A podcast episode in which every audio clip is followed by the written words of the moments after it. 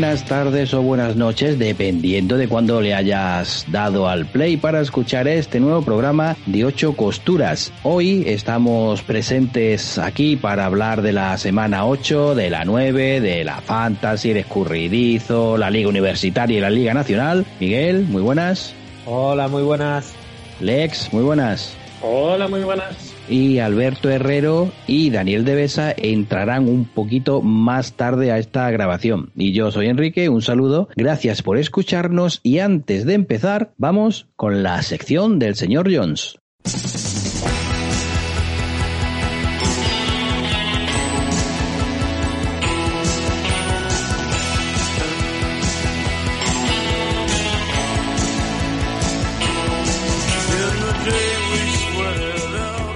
Hola de nuevo, amigos de Ocho Costuras. Una semana más con todos vosotros y esta semana vamos a echarle el ojo a la FC Este. La FC Este formada por Buffalo, Miami, New England y New York. Muy bien, si bien esta división eh, antes de empezar la temporada todo el mundo apuntaba y señalaba a Buffalo como claro ganador, eh, eh, bueno, parece que puede, puede haberle salido alguien ahí respondón. Puede haberle salido alguien respondón con Miami. Miami nos está mostrando en sus últimos partidos una solidez defensiva importante. Eh, mm, lo vimos en este último partido ante los Rams, donde con los equipos especiales y la defensa se hicieron con el partido. Y, bueno, eh, ahora pues bueno, también debutó en ese partido Tua, pero creo que eso fue un poco anecdótico, ¿no? Viendo cómo, cómo ganaron este partido, ¿no? El debut de Tua fue sobrio, correcto, podemos decir, se le ven formas y maneras. Y bueno, quién sabe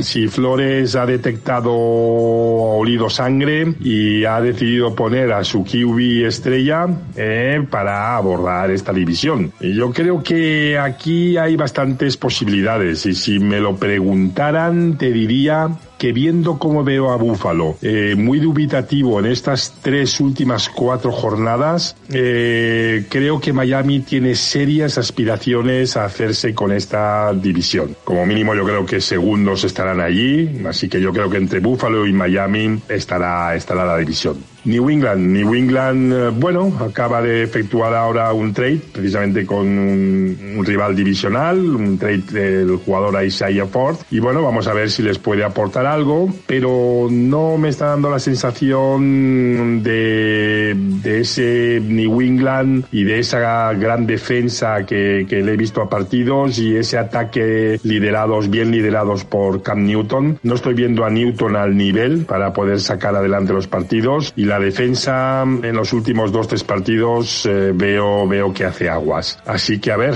eh, si este movimiento puede alumbrar un poco más, pero bueno, todo el crédito les voy a dar evidentemente por estar Belichick ahí. Y New York, New York ya sabemos que bueno, con ese 0-8, Adam Gaze a, los mandos de esa de esa franquicia, eh, bueno, creo que opciones opciones cero como lo que lleva en el marcador y yo creo que todo el mundo estamos pendientes de cuándo van a cesar a, a Gays. Así que, bueno, esta división, ya te digo, para mí quedaría, quedaría Miami ahí en primer lugar, muy probablemente, con, o con muchas posibilidades, y entre Miami y Buffalo quedaría esto. Bueno, una semana más con todos vosotros. Gracias por el espacio y nos vemos en las redes para comentar y debatir todos estos aspectos. Gracias. Chao.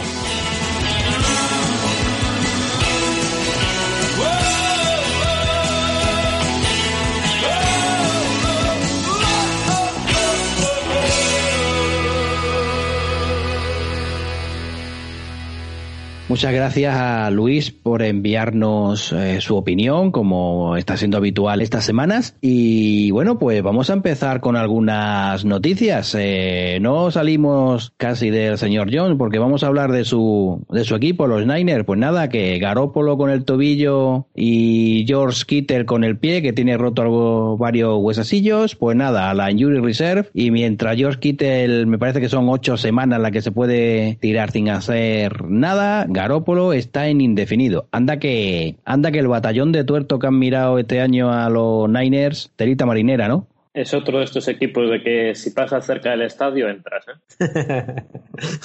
no, desde luego, vaya. Bueno, pues tenemos que sin salir de de San Francisco, resulta que han hecho un trade, han intercambiado al linebacker a Kwon Alexander y lo, lo han mandado a New Orleans Saints. Y los Saints pues han, le han dado a Kiko Alonso junto con una quinta ronda condicional. Ya ves, los Saints han tocado palmas, menudo jugador se llevan. Pues fíjate tú, otra de intercambios, los Chargers, que han pasado a los Titans a Desmond King, el defensive back, por una sexta ronda. Y Miami manda a New England al receptor Isaiah o Isaiah, no sé yo la pronunciación, ya sabéis que en ocho pronunciaciones podcast, a Isaiah, ¿no? Bueno, en ocho pronunciaciones podcast ya sabéis que pronunciamos lo mismo en siete u ocho maneras distintas. Así que a Isaiah Ford, el receptor, se va de Miami a New England por una séptima ronda de 2022. Encima este jugador será agente libre restringido cuando termine esta temporada. En otro orden de cosas, pues resulta que el receptor Javon Wims, que se lió a puñetazos con Chauncey Gardner de los Saints, eh, además de estar expulsado del partido obviamente, pues ha sido suspendido dos partidos. Poco me parece la verdad, ¿eh? bueno, hay una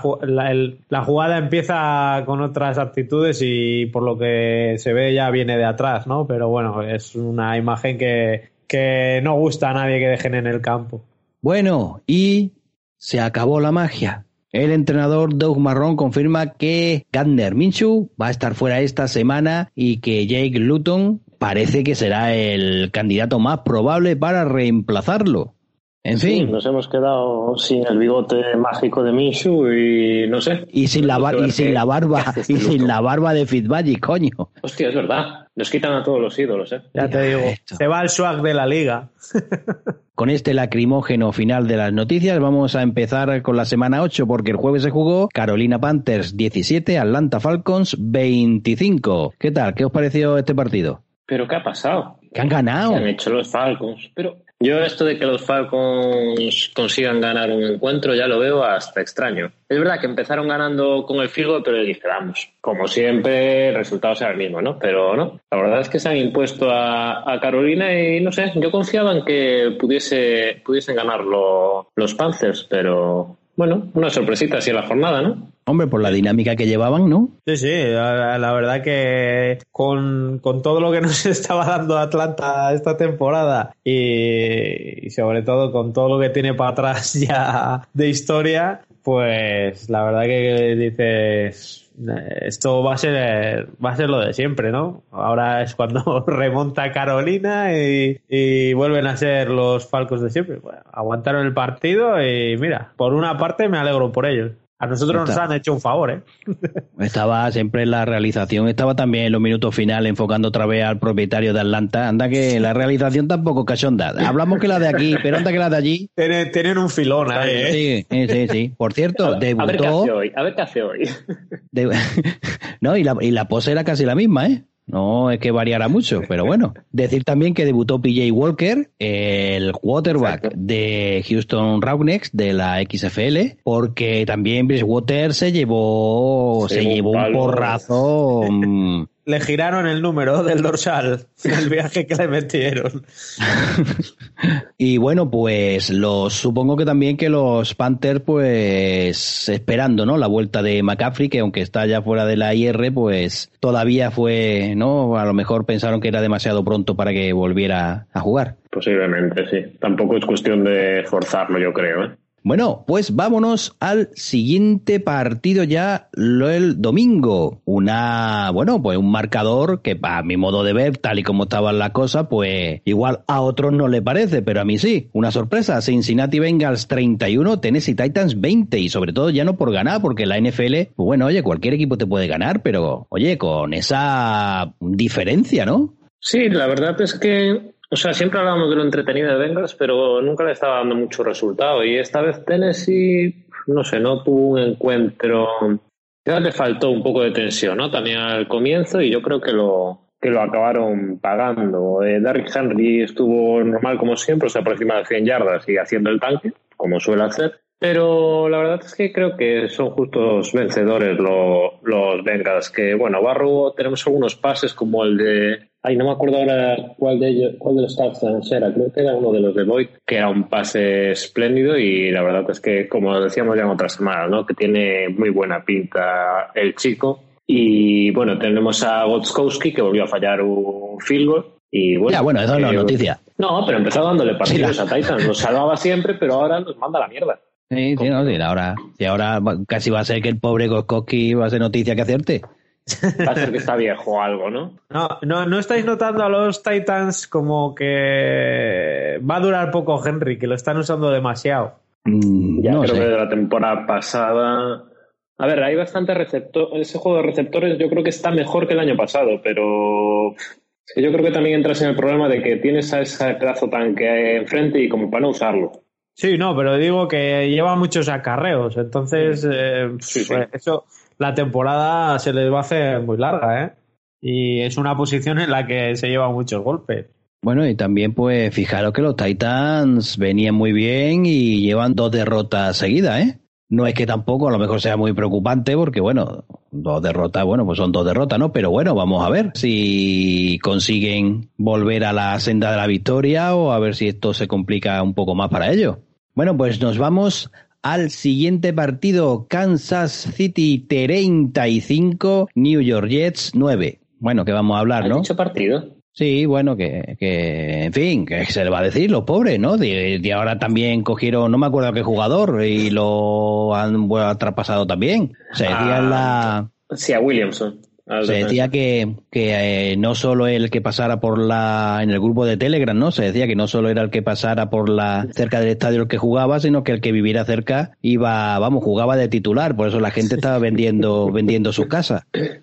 Pobres Jets, tío, o sea, Pero, lo que se está haciendo con, con, esta franquicia es vergonzoso. Eso, eso digo yo, yo que no lo entiendo. Claro, es que no hay ni proyecto. No hay, no saben ni lo que quieren coger. O sea, me llega un cubi, pues lo cojo. Me da igual que tenga, no tenga, no le monto un equipo alrededor. Eh, me da igual la franquicia. ¿Sabes lo que tengo? Tengo una franquicia y no sé qué hacer con ella.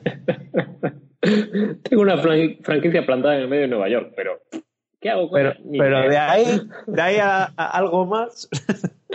No, la verdad es que, bueno, además Williamson, el que decías ahora, ¿no? Que traspasaron, que fue el que, o sea, yo creo que el mejor de sus defensas en este partido, que, bueno, tampoco era difícil, viendo lo que había, pero es que le duró a, le duró a los Jets a, a los Chiefs nada, y menos. O sea, lo único que hicieron fue meter field goals, el Sergio Castillo este, y poquito más, que al final creo que, de hecho, fallara, ¿no?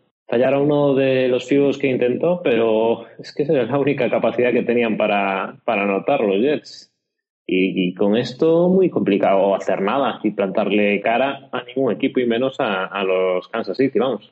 Bueno, y vamos con el siguiente partido, un partido emocionante. Baltimore Ravens 24, Pittsburgh Steelers 28. Pues nada, que se ha empeñado Pittsburgh en seguir imbatido. Mira que, bueno, pues pudimos ver un, un buen partido en, en Baltimore. Sí, la verdad que sí, que se vio unos Pittsburgh Steelers, pues que hoy por hoy están muy fuertes en defensa, tienen un buen ataque y en cuanto un equipo tiene eso que esa, esa chispita que te hace destacar un poco, te sale todo. Aparte, Baltimore se vio a un, a un, a un quarterback muy nervioso, muy, muy, muy, muy, muy nervioso. Lamar estuvo muy nervioso, tomando quizá decisiones un poco precipitadas en algunos casos.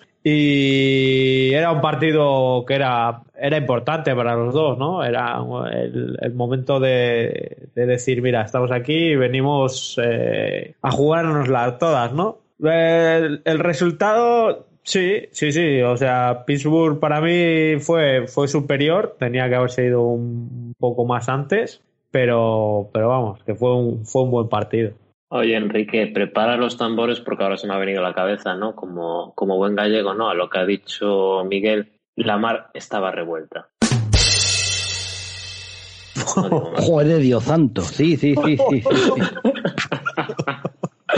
Bien, gracias, gracias al realizador. No, no, ahora, ahora te espera, ahora te espera y agradecemos al realizador el redoble de tambor y que, vamos, la baqueta te ha pasado por la oreja porque, vamos, iba a tu cabeza, vaya. Bien, ahora puedes, puedes decir lo que quieras. Nada, que ah, no está aún de vez aquí con nosotros, pero lo que nos recuerda siempre, ¿no? De la defensa de Pittsburgh. Y yo creo que es una realidad, porque el partido de la defensiva ha sido muy, muy bueno. O sea, tanto Spillen, que al final también ha visto la interceptación, como TJ Watt, marcan territorio. Y, o sea, eso le dejó muy pocas posibilidades a, a los de Baltimore, que es verdad que el juego terrestre no ha estado mal, pero quizás perdieron un poco sus posibilidades eh, por aire. Y bueno, lo que veníamos diciendo también la última semana de Roethlisberger, ¿no? Que está en un estado muy bueno, sin preocuparse y, eso se nota y estos Pittsburgh al final, oye, que ya van con un 7-0 y que la temporada se le pone muy de cara, ¿eh? Bueno, pues vamos con el siguiente partido. Miami Dolphins 28, Los Ángeles Rams 17, con una dupla de presentaciones, porque Tua conoció a Aaron Donald de primera mano y también pues conoció lo que es ganar su primer partido en la NFL. Un 28-17 que, vamos, porque fueron buenos al final los de Miami, porque iban con un 28-7 que, yo qué sé, no sé, los Rams, eh, pues no sé si aparecieron allí por, por el estadio de, de Miami, ¿eh? Sí, unos Rams que la verdad que pues eh, llegaron con una imagen un poco muy desdibujada, ¿no? De, de, lo que ha sido otras temporadas. Y vamos, eh, eh, pues tiene, pues tiene lo que tiene, ¿no? Tiene una buena defensa basada en el en, su bestia, Aaron Donald, que siempre nos deja algún highlight de todas las jornadas. Y unos Dolphins que van pintando cada vez mejor. Eh, se vieron cosas de Tua que todavía, pues eso, su primer partido de titular y que tiene cosas por, por ajustar, pero, pero se ve ya por lo menos se atisba en Miami pues una mejora muy sustancial de su plantilla.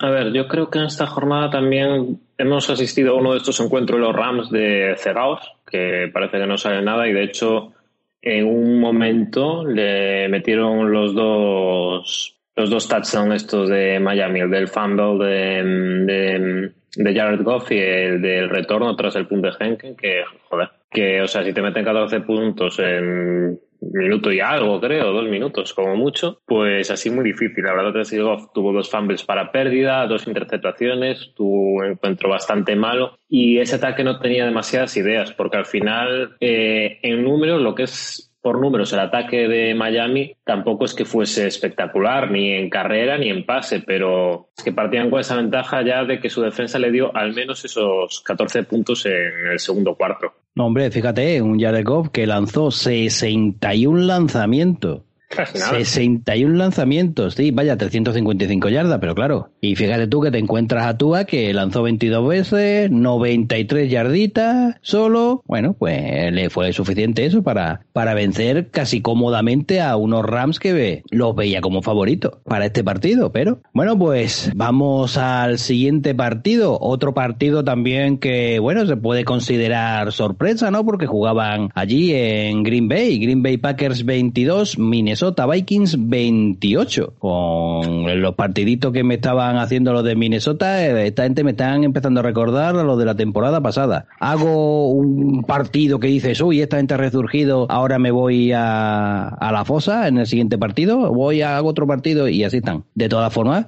oye, pues le ganaron nada más y nada menos que en su casa los chicos de Rogers. Sí, la verdad que Green Bay está haciendo esta temporada muchos, digamos, mm, parece una, una hoja de sierra, ¿no? Tiene unos momentos que dices, Buah, está jugando muy bien y de repente en el siguiente partido pega un bajón o Rogers con unas acciones puntuales se desconecta y eso lo han sabido aprovechar Minnesota, los amigos de, del ex. y, ya sabía yo. Y se han llevado una, una victoria que realmente ni ellos esperaban, ¿no? No, no, dilo. Yo, yo estoy esperando a que lo diga Alex ahora. Estoy esperando. Muy bien. Ah, estoy esperando. De Dalvin Cook, ¿eh? ¿Cuál? ¿Que, ¿Que, los Green Bay han hecho el primo esta jornada? No, que han cogido al primo y le han dicho, mira, tú lanza poquito. Y efectivamente, Cousins lanzó 14 veces solo. Y claro, Solo. cogieron, pero cogieron a Dalvin Cook 30 carreras. Toma el balón. Uno para ti y el resto para el resto. Tú juegas solo. El resto de los O sea, jugamos con otro. 30 carreras y dos recepciones para. O sea, de recepción tiene 63 yardas y un touchdown, ¿eh? Que una de ellas Exacto. fue de 50. Que les ha hecho el partido Alvin Cook. O sea, yo creo que a los demás le dicen, mira, esperáis en casa y ya, ya, ya iremos viendo. Y, lo solucionan. Pero bueno, lo que decías tú, ¿no, Enrique? La verdad es que me parece también una sorpresa. Yo no esperaba que los Vikings, sobre todo por su irregularidad, que se pudiesen imponer a, a los Packers. Pero ya sabemos que en esta liga lo de las sorpresas nunca es tan sorpresa, ¿no?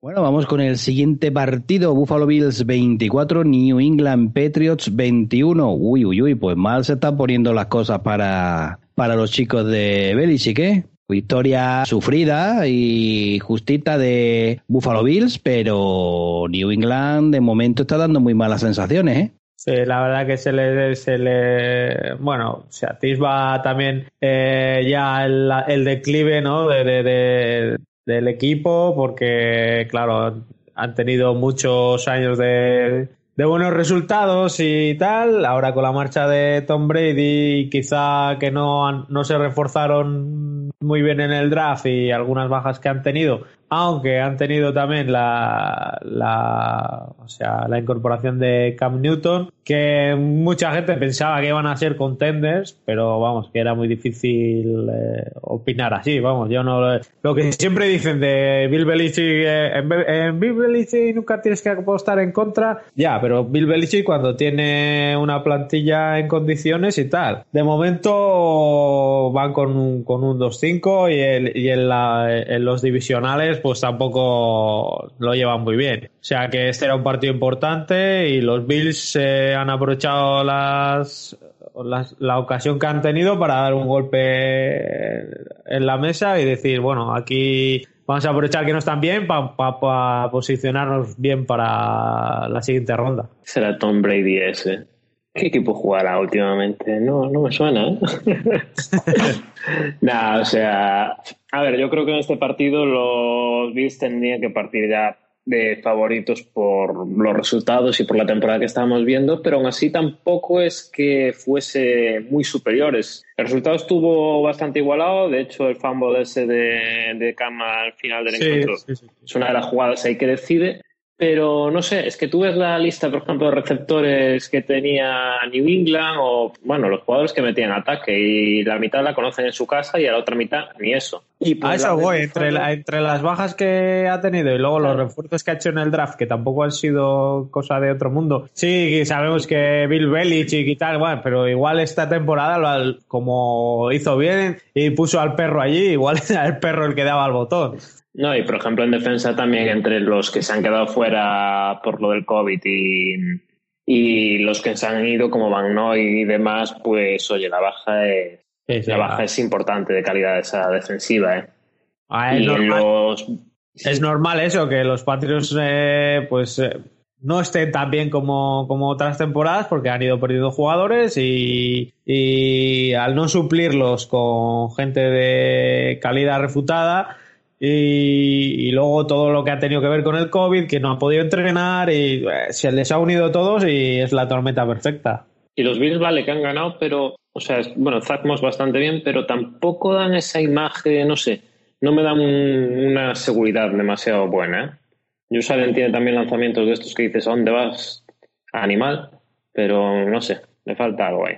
Sí, no, no, a Buffalo Bills se le, yo creo que se hinchó mucho la pelota de, de, Buffalo Bills, ¿no? A principio de temporada, eh, viendo un poco, pues, eh, cómo venían del año anterior y, y todo, pero eh, quizá no era tanto como, como, como se esperaba o quizá no está funcionando todo lo bien que, que esperaba la gente, ¿no? Bueno, y vamos al siguiente partido, Cleveland Brown 6, Las Vegas Raiders 16. Partido que desde luego se disputó con esa ligera brisilla Y bueno, esa ligera lluvia, ¿no? Que, en fin, hizo un tiempo horripilante allí en Cleveland, pero eh, ¿qué fue más horripilante? ¿El tiempo? No, la defensa de los Browns, que desde luego se puede decir que estaba en Halloween y asustó a todos los, a todos sus aficionados. Y Las Vegas, pues bueno, eh, hizo muy buen juego de, de carrera, Josh Jacobs se hinchó, y bueno, pues nada más, que, eh, que no hay que decir, si tu ataque está más limitado y la defensa hace agua, pues es lo que pasa. Es decir, hay un problemón no de este partido, de varios, en lo que los rivales, pues los terceros down son fáciles. Vaya, no hay que preocuparse porque seguro que lo consigue. Sí, yo la verdad es que es un partido que a priori creo que también lo contaba la semana pasada, ¿no? Que esperábamos que estuviese mal, más igualado y realmente es lo que comentas, Enrique. No es que, que el ataque de Vegas fuera espectacular, pero le bastó para, para imponerse. Jacob pues esta vez no llegó a touchdown, pero también tuvo muchos acarreos. Creo que alguno más de 30. 31. Ese apartado Bueno, mira, casi. Y ves el apartado receptores, pero tampoco es que. No, receptores. Es que con el viento que hacía, con el viento que hacía enviar un balón era. Oye, pero es lo bonito. Era a complicado, ¿eh? el contrario. sí, no sé. Eh, un partido así complicadillo y yo creo que tampoco es de estos que marca una dinámica, porque lo que dices tú también, ¿no, Enrique? Entre las condiciones que había para el juego y demás, pues hay que cogerlo un poco con pinzas. Y por cierto, Agalor, cero. sí, pero de todas formas, de todas formas, independientemente de esto, no puede ser la defensa, por mucho viento que haga, o sea, no te puede correr Derek Carr 18 yardas en un 3 y 18. Y te corre Derek Carr. No Lamar Jackson, Derek Carr, no Kyler Murray, Derek Carr, 18 yardas. Pero es que este problema de, las de los terceros down es que está pasando desde el principio tercero y nueve, tercero y dieciocho. Y cuando ahí puedes tener una baza fundamental para top down que te hace la defensa bien, pues de repente le ponen una alfombra roja y ala. Yo es que no, no, no, no entiendo que, esta, que estas cosas, porque esto sí te pasa en un partido, vale, pero es que te está pasando en todos los partidos. En fin, no sé, vaya, ellos, ellos sabrán que son los que los que entrenan y los que saben más de fútbol, pero ahí hay algo, ahí hay un desajuste muy raro. Cada vez que lo veo y lo comentamos, verás tú, venga, un tercero y nueve, plon, de vaya, ya han encontrado al, al tío desmarcado. Tercero y dieciocho, se van todos y me dejan un hueco. Es que, por ejemplo, Burrow nos lo hizo un par de veces. Y ahora llega este y también en fin, son oportunidades junto con las manos de mantequilla que se le escapan algunas interceptaciones, algún jugador que la tiene ahí y los drops que han tenido algunos jugadores como Joku y Landry, pues y viendo que la que la AFC Norte, pues tienes equipos como Pittsburgh y Baltimore que están eh, están jugando como están jugando, incluso Cincinnati. Bueno, y Cincinnati, Cincinnati porque ya no lo hemos pasado, ¿eh? Pero Cincinnati... Estos son de los partidos que, que, son quizás los que marcan un poquito la diferencia, ¿no? Pues una pena, una pena porque se podía ir 6-2, no es que la Vega fuera tan eh, un juego tan demoledor como pasó en Baltimore y en Pittsburgh y bueno, pues son partidos que al final luego se echan de menos. De mira, te hubiéramos ganado a este, pero bueno, vamos a seguir con la misma cantinela, mira, vamos 5-3. Que a principio de temporada a lo mejor todo el mundo dice, pues yo firmaría estar en la semana 8-5-3, sí, pero es que a lo mejor te has podido ir en la semana 8 de a toro pasado, pues leche, podíamos haber ido un poquito mejor, pero bueno, que vamos 5-3 y vamos a ver que, a ver, estamos en el bye, o está el equipo en bye, y vamos a ver si son capaces de ajustar un poquito más, o, o si llega algún jugador, que ahora mismo estamos grabando y no, no llega nadie veremos lo que, lo que pasa. Bueno, pues, ahora pues, a coger esta semana de baile de moral y, para arriba, Enrique, que ahí no hay nada todavía decidido. No, vaya, yo tranquilo, que a mí no le preocupe que yo no. tampoco, tampoco, hombre, uno se va a dejar. Hay cosas más importantes de las que preocuparse, ¿no? Pero bueno. Bueno, sí, pero si te dan una alegría tampoco te vas a quejar. Sí, bueno, hombre. No, pero tú por si acaso ten el móvil activo, porque como necesitan jugadores para esa defensiva, todo puede pasar, ¿eh? Sí, hombre, lo que le hace falta a la defensa que me ponga yo. Entonces ya lo grabamos, vaya. Bueno, señores, vamos a pasar al siguiente partido, que ya está bien.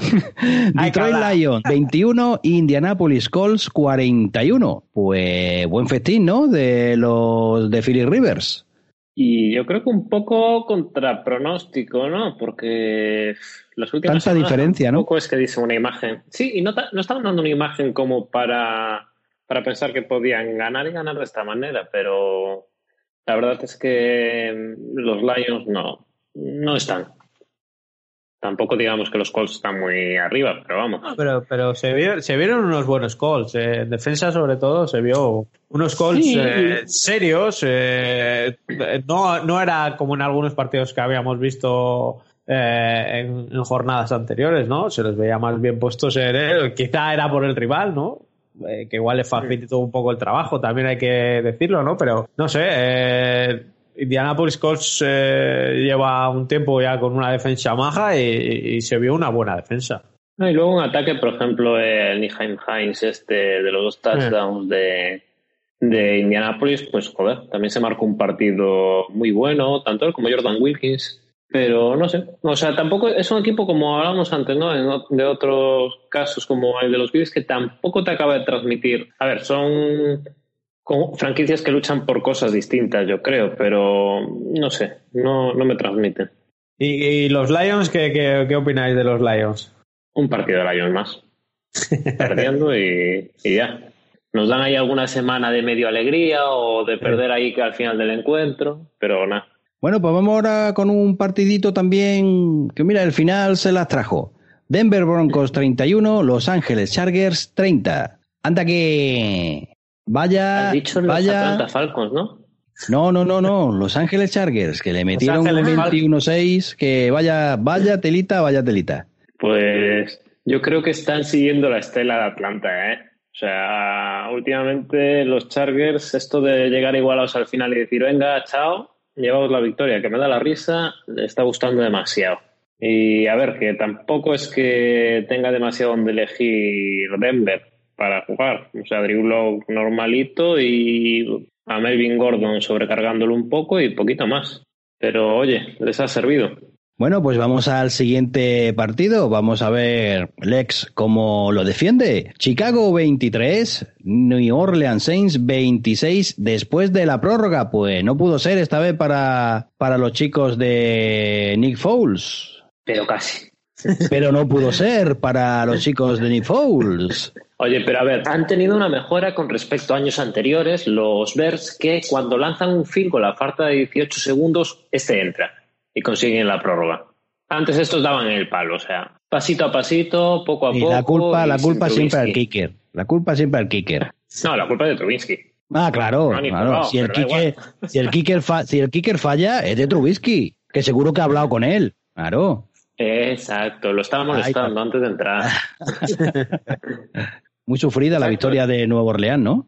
Yo creo que sí. O sea, me esperaba algo más cómodo, ¿no? No sé tú, Miguel. Sí, no, no, los, pues eso, los, Bears pues ya sabemos que, que tienen una muy buena defensa, y, pero, pero es lo que tienen, muy, muy buena defensa. Ahí no hay, no hay otra. Luego en ataque, pues son muy limitaditos. Les limita mucho también lo, pues eso, eh, todo lo que rodea a, los quarterbacks, que cualquiera de los dos están para darse la mano. Y, eso, los, los Saints eh, al final, pues eh, en estos, pues siempre sacan, sacan partido, porque tienen experiencia, tienen buena gente y, y vamos a ver, siguen, siguen a la estela ahí y son un equipo, un equipo muy a tener en cuenta siempre. Bueno, por fin, por fin Tyson Hill, ¿no? Ha hecho un partidito de lo, de los suyos, ¿no? Ya lleva una temporadita medio regular aquí el, que lo usan para todo. Pero ha sido un partido de estos para justificar el sueldo, yo creo, ¿eh? Que últimamente, como dices, Enrique, eh, alguno está diciendo, joder, le estamos pagando a este tío ¿Qué pasa aquí? No está flojete, sí, es verdad. Sí, pero bueno, al final, oye, los dos tienen un récord similar, ¿eh? 5-3 para Bears y 5-2 para Saints, pero quizás por imagen que están dando, los Saints tienen muchas más posibilidades de hacer algo, pero no sé. Es otro equipo que creo que tiene una dependencia ahí de cámara y sí que vale, Brice muy bien, mejora conforme avanza la temporada, pero bueno, habrá que verlo con los rivales grandes. Bueno, y se incorpora ya Alberto Herrero. Muy buenas, Alberto. Muy buenas, Herreros, ¿qué tal? Y bueno, pues te incorpora justo, justo antes, un partido antes del tuyo, pero primero vamos a hablar de la victoria de Seattle Seahawks, porque ganó 37 a 27 a los San Francisco 49ers. Pues nada que, decir, ¿no? Uno San Francisco, como hemos comentado antes, que, que perdieron a Garópolo y a, y a George Kittle. Y bueno, pues los Seahawks. Pues casi. Y Seahawks, pues bueno, a su nivel, con un Metcalf que el tío se está saliendo brutalmente. Yo lo que vi, tío, que, joder, tienes a Metcalf que se está comiendo a todo el mundo y no le pusieron ni una vez doble cobertura.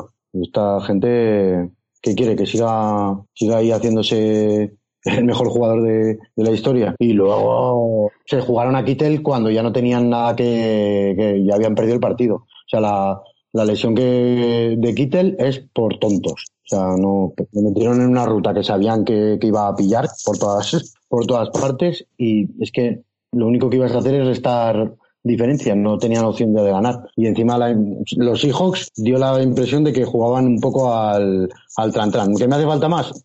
Acelero. Pero bueno, me parece a mí que a San Francisco, pues otro año que, que lo que va a hacer es intentar coger un pick bueno tipo, tipo Bosa. Sí, yo, o sea, totalmente de acuerdo, ¿no? Yo creo que Seattle al final supo contemporizar el partido, o sea, en ningún momento parecía que tuviese ningún problema para, para llevarse la victoria y de San Francisco lo que dices. Eh, con todas estas bajas, pues la cosa pinta chunga y, y a ver cómo acaba la temporada, pero está difícil, ¿eh?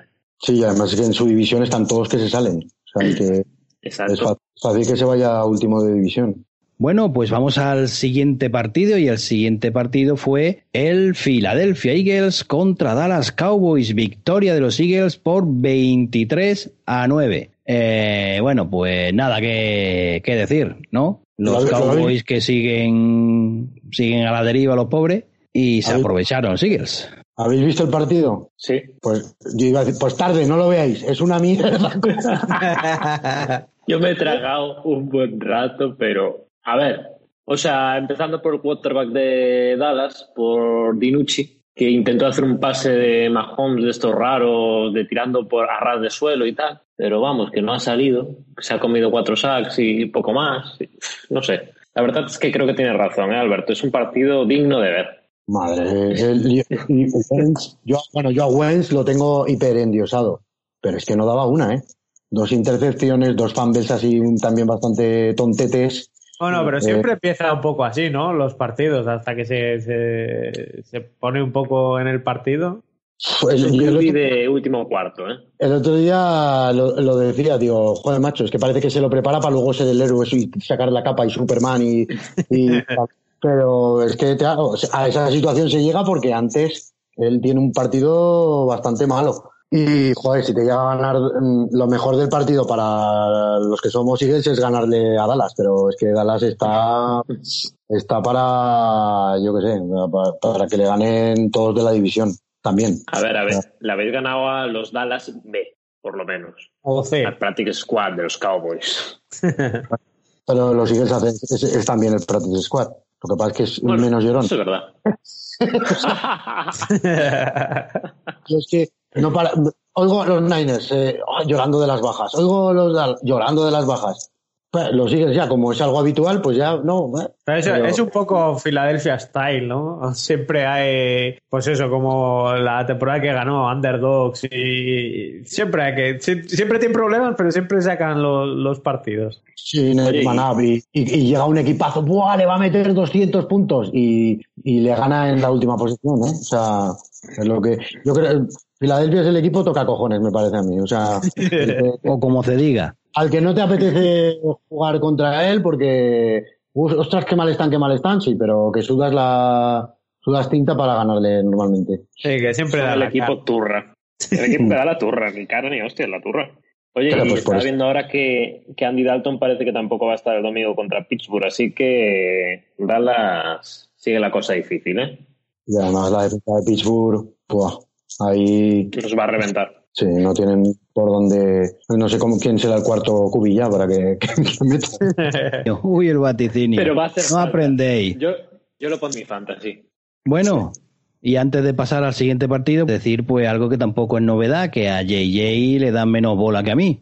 Y mira que a mí me dan poca, pues, en fin, yo no de tampoco. Bien, y después es de esta. Dime. No, que es cuestión ya tiene que ser la confianza que tienen en él. O sea, que, que tienen cero confianza. No sabremos ya. El año pasado pensaba que eran los entrenadores, que no desarrollaban bien. Sí que es verdad que en la universidad los dos primeros años él no hizo absolutamente nada, o sea, no, no lo sacaron ni. El, tercero despuntó un, po- un poquito, en el cuarto estalló, pero es que en segunda ronda de NFL no sé yo si van a tener esa paciencia. Igual a la mínima que lo puedan cambiar por una tercera o cuarta, se lo, Filadelfia se lo quita. Y igual salen ganando los dos, ¿eh? Pero bueno, a mí la verdad es que me, encantaría, pues, un tío de Eagles y encima de, Zaragoza, macho. Es que me encantaría que, que triunfase. Pero bueno, si no puede ser en Filadelfia, que, que sea en otro lado. Bueno, y nos vamos al último partido. New York Giants 23, Tampa Bay Buccaneers 25. Pues se lo pusieron de corbata los Giants a, a los Buccaneers. No sé si es que los de Tampa vinieron un pelín confiados y... o no sé lo que pasó, pero, pero a puntito a puntito, ¿eh? Venga, que os dejo hablar, luego ya hablo yo. Yo la verdad es que me vi el último, me pilló, bueno, me- que me iba a ir a trabajar y me pilló el último, pillé el último cuarto y tal. Y eh, pillé que, que ganaba, que ganaba Nueva York, pero ya se veía Tampa con la situación controlada. Y aun con todo, eh, parecía que la defensa ya le estaba dominando y tal, pero en el último drive aún anotaron que todas, todas los, todos los anotaban en, la, en el cuarto, eh, conseguían el primer down en el, en, la, en el cuarto intento, llorando, vamos, agarrados con el, con- haciendo la goma, vamos, prácticamente todo el rato, y aún llegaron a hacer el touchdown, pero ya la, la transformación de la conversión de dos no, no pudieron, pero joder, hasta la última jugada pudieron llevar el partido a la prórroga, que eso sí que fue muy sorprendente, porque Tampa últimamente es que parece el, si no te digo el equipo más en forma por, por, por el récord, pero es que lo ves jugar y es, parece el equipo más, más fuerte casi ahora.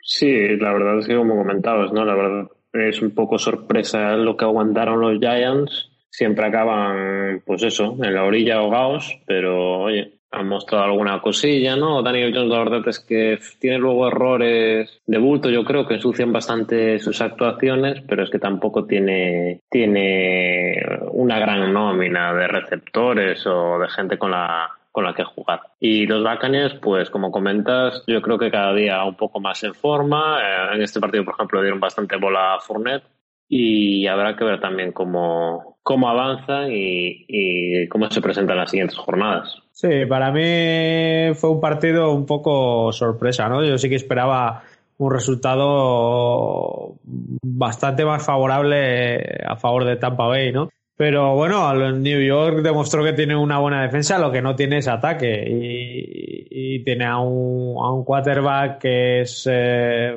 quizá para mi gusto un poco limitado. Y aparte de, aparte de eso, que, que, que si le falla la primera idea, luego le cuesta mucho reaccionar, ¿no? Y por parte de Tampa Bay, pues, pues eso. La defensa sigue estando muy bien, lo que sí que se notó quizá un poco al equipo más relajado y no tomando en ataque al- algunas decisiones, eh, pues la verdad que para mí Brady, y mira que me gusta, eh, estuvo un poco fallón, un poco fallón, eh, unos pases eh, poco seguros, el equipo quizá sí que es lo que decís, que, que, que, que estaba un poquito más confiado, pero pero bueno, eh, siempre está, bueno, siempre van a hablar ahora, pues eh, los típicos de que a Brady le- no le pitan esto, que si los equipos de Brady, que- hay que dejarse de, de- tonterías. El partido no se va en, en, en esa última jugada. Porque para mí, para mí llega, llega antes a, a deflectar la bola con el, con el antebrazo de, a tocar el, el, jugador. Y aparte de eso, la dinámica que New York eh, ganándote no puedes O sea, tú, tu, tu equipo como Nueva York, ganando a, a Tampa, no te puedes dejar que, que, se te dé la vuelta así el partido, tomando unas decisiones eh, en, en, en, algunos casos hasta absurdas. Lo mejor de todo, que estos partidos eh, durante la, temporada salen y antes pues eh, nos costaba mucho eh, sacar estos partidos. Normalmente, pues alguna de esas acciones igual se declinaba hacia otro lado y nos cambiaba un poco el signo del partido, ¿no? Y, en vez de una W nos llevábamos una L como una catedral a casa. Estas son, pues eso, la, la, la temporada, la temporada que se dice que, que el campeón siempre tiene una, una flor en el culo. Pues igual puede ser una de estas de las flores de que, que, que que vamos, no quiero bautizar a Tampa Bay como el campeón, ¿no? Pero estos son, son esos partidos donde me muestras que tienes esa suerte. Ya, ya, ya, ya, ya, ya. No quiero bautizar. Ya, ya, ya, ya, ya. Está crecido a tope, ¿eh? Sí, sí, sí. Madre mía. Oh, cualquiera lo aguanta. Menos mal Sí, que la sí. fantasy no va bien. Por ahí se puede.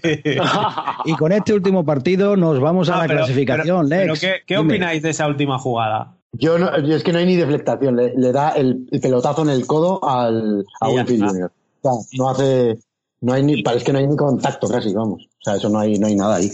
Después de del bautizo, no bautizo de Miguel, vamos con la clasificación, Lex. Y como siempre, empezamos por la conferencia nacional, donde la NFC Oeste, los Seattle Seahawks siguen siendo los claros dominadores con seis victorias y una derrota, seguidos de los Arizona Cardinals con cinco victorias y dos derrotas, y tercer lugar para los Angeles Rams con cinco victorias y tres derrotas. Cierran la división los San Francisco lesionados 49ers con cuatro victorias y cuatro derrotas. En la NFC este, los líderes son los Philadelphia Eagles de Alberto con tres victorias, cuatro derrotas y un empate. Segunda posición para Washington Football Team con dos victorias y cinco derrotas. Tercer lugar para Dallas Cowboys, dos victorias y seis derrotas. Y última posición para los New York Giants con una victoria y siete derrotas hasta el momento.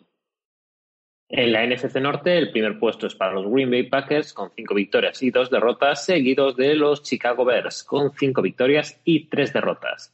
Tercer lugar para Detroit Lions con tres victorias y cuatro derrotas y cierran la división los Minnesota Vikings de Kirk Cousins y compañía con dos victorias después de la conseguida ante Green Bay y cinco derrotas. La NFC Sur está dominada por aquí por los Buccaneers, no sé, aquí vaticinan ya cosas grandes para los de Tampa, que por momento Vamos. llevan seis victorias y dos derrotas, seguidos de New Orleans Saints con cinco victorias y dos derrotas. Tercer lugar para los Panthers de Carolina con tres victorias y cinco derrotas. Y cierran la división los Atlanta remontada Falcons con dos victorias y seis derrotas. En la conferencia americana, la FC Este está dominada por los Buffalo Bills con seis victorias y dos derrotas. Segunda posición para Miami Dolphins con cuatro victorias y tres derrotas. Y tercer lugar para New England Patriots con dos victorias y cinco derrotas. Cierran, como siempre, la división los New York Jets con ocho derrotas. En la FC Oeste, el ganador por el momento son los Tennessee Titans con cinco victorias y dos derrotas, mismo balance que los Indianapolis Colts. Tercera y cuarta posición para Houston, Texas y Jacksonville Jaguars, que continúan con una victoria y seis derrotas. La FC Norte está dominada por el único equipo imbatido hasta la fecha, que son los Pittsburgh Steelers, con siete victorias, y el segundo lugar es para los Baltimore Ravens, con cinco victorias y dos derrotas. Tercera posición para los Cleveland Browns, con cinco victorias y tres derrotas. Y último puesto para los Cincinnati Bengals, que se colocan con dos victorias, cinco derrotas y un empate. Por último, en la FC Oeste, los Kansas City Chiefs, actuales campeones, siguen dominando con siete victorias y una derrota. Segundo lugar para las Vegas Raiders con cuatro victorias y tres derrotas. Tercera posición para los Broncos de Denver con tres victorias y cuatro derrotas. Y cierran la división Los Ángeles Chargers con dos victorias y cinco derrotas. Bueno, pues Miguel, vámonos a la siguiente jornada, que la verdad es que trae algunos partidos muy, muy interesantes.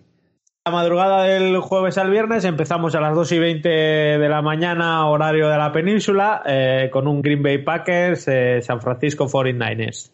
Joder, este es difícil, partido ¿eh? Grande, partido grande venido a menos, ¿no? Hombre, yo diría los Packers, pero joder, me llevan una rachita y diría los Packers porque San Francisco está, está lesionado hasta el conductor del autobús. Es Shanahan contra su marca blanca. o sea, el partido va a ser aburrido. Yo, mira, prefiero ver hasta los mancos de los Eagles. Hostias. No, yo- Adiós. Yo, yo también me, eso ya me decanto por Green Bay Packers. Green Bay no tendrá receptores, como siempre, quiero decir, aparte de del de siempre, y es que tampoco va a tener running backs. O sea, puede estar gracioso el partido. Pero yo espero que gane Green Bay. O sea, el otro día, de hecho, pues la defensa es lo que no le mantuvo en el partido. Esperemos que gane Green Bay porque es que San Francisco también es delita todas las bajas que tiene. Sí, porque Green Bay, aparte de. eh, tiene lesionado al. Aaron Jones y aparte con, con COVID eh, a AJ Dillon y el, y el otro running back, el Jamal Williams, por contacto estrecho también está en cuarentena, ¿no? O sea, Exacto. va a tener que jugar con el cuarto, quinto, sexto running back, como poco. Que no, que no corran, que pasen, que todos los receptores que tienen son muy buenos y ya está. Bueno, y pasamos a la jornada del domingo ya, eh, en horario de las 7 de la tarde. eh, New York Giants, eh, Washington Football King. Un empatito a mí me viene bien, ¿eh? Yo lo firmo. No, que le, le rompe las Hostias, estadísticas casi. al Tex. Sí, que yo luego me mato aquí diciendo la clasificación con esta gente que mata. Yo creo que es un encuentro. Va a estar igualado y espero que no por lo malo. Hombre, yo espero que sea mejor que el espectáculo que nos dieron el otro día Filadelfia y Dallas. Espero que sea algo mejor. Veo mejores equipos ahí. Vale, pues tres pasamos- victorias, tres victorias, cuatro derrotas, un empate. Cuatro derrotas, cinco victorias, un empate. Sí, hombre, decir el empate es para matarse, vaya. Yo, yo me voy a tumbar ahora cansadísimo, vaya. Bien, y después de este lloro, continúe usted, señor Miguel, que ya después de lo de la mar mm, te merece de todo. Uh, Vale, pasamos a, a otro partido también. eh, Chicago Bears, eh, Tennessee Titans. Uy, este, este, este es muy interesante. ¿Podrá la, la tanqueta con, con la defensa de Bears? Quizás ahí esté la clave, ¿no?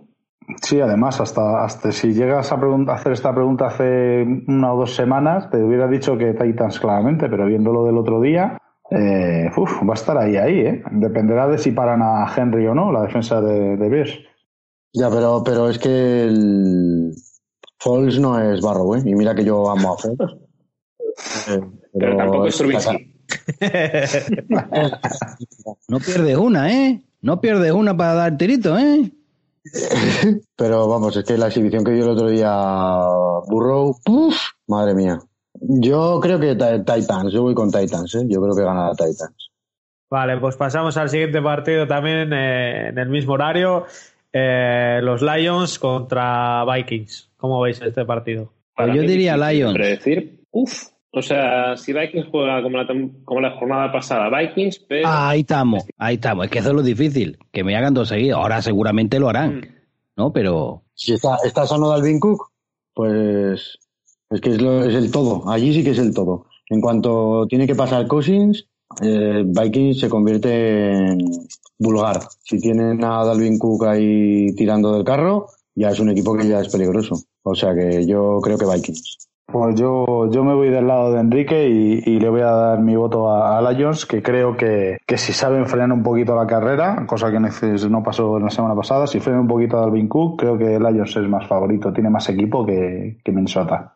Y pasamos al siguiente partido. Carolina Panthers, eh, Kansas City Chiefs. A, priori, ¿cómo veis este partido? ¿Un partido disputado o...? Empezarán con 15, 20 puntos y luego ya a ver. bueno, Sí, yo no me yo fío creo. porque ya Las Vegas le dio da sorpresa y yo no, no eh, que espero que no se confíen. Pero vaya, yo veo a Chiefs, obviamente más, más favorito. Nah, aquí Carolina, después de que Bridgewater no está, pues ya es, o sea, tampoco que sea un quarterback para tirar cohetes, pero por lo menos le da una estabilidad y estaba haciendo un juego, decíamos, bastante atractivo, pero es que ahora ya sin Bridgewater, yo creo que Carolina mm, le puede salvar eh, que vuelva Christian McCaffrey, no sabemos si va a volver, yo creo que no, que no va a jugar todo el rato, pero aún así nada que hacer contra, contra Chiefs, que, que va en modo velocidad crucero hasta, por lo menos hasta playoffs. Vale, pasamos al siguiente partido. eh, jugarán los Texans contra los Jaguars. Vale, Minchu, pues ya ve qué rollo. No, ganará. Yo no sé, yo veo que Texas, ¿no? Lo veo. Y mira que, mira que están los dos mal, ¿eh? Que están los dos. ah. Es que esto es casi tirar un dado, ¿eh? A ver, ¿quién, quién, quién, quién? Venga, venga, yo, que se va a levantar con el pie derecho Minshew hoy.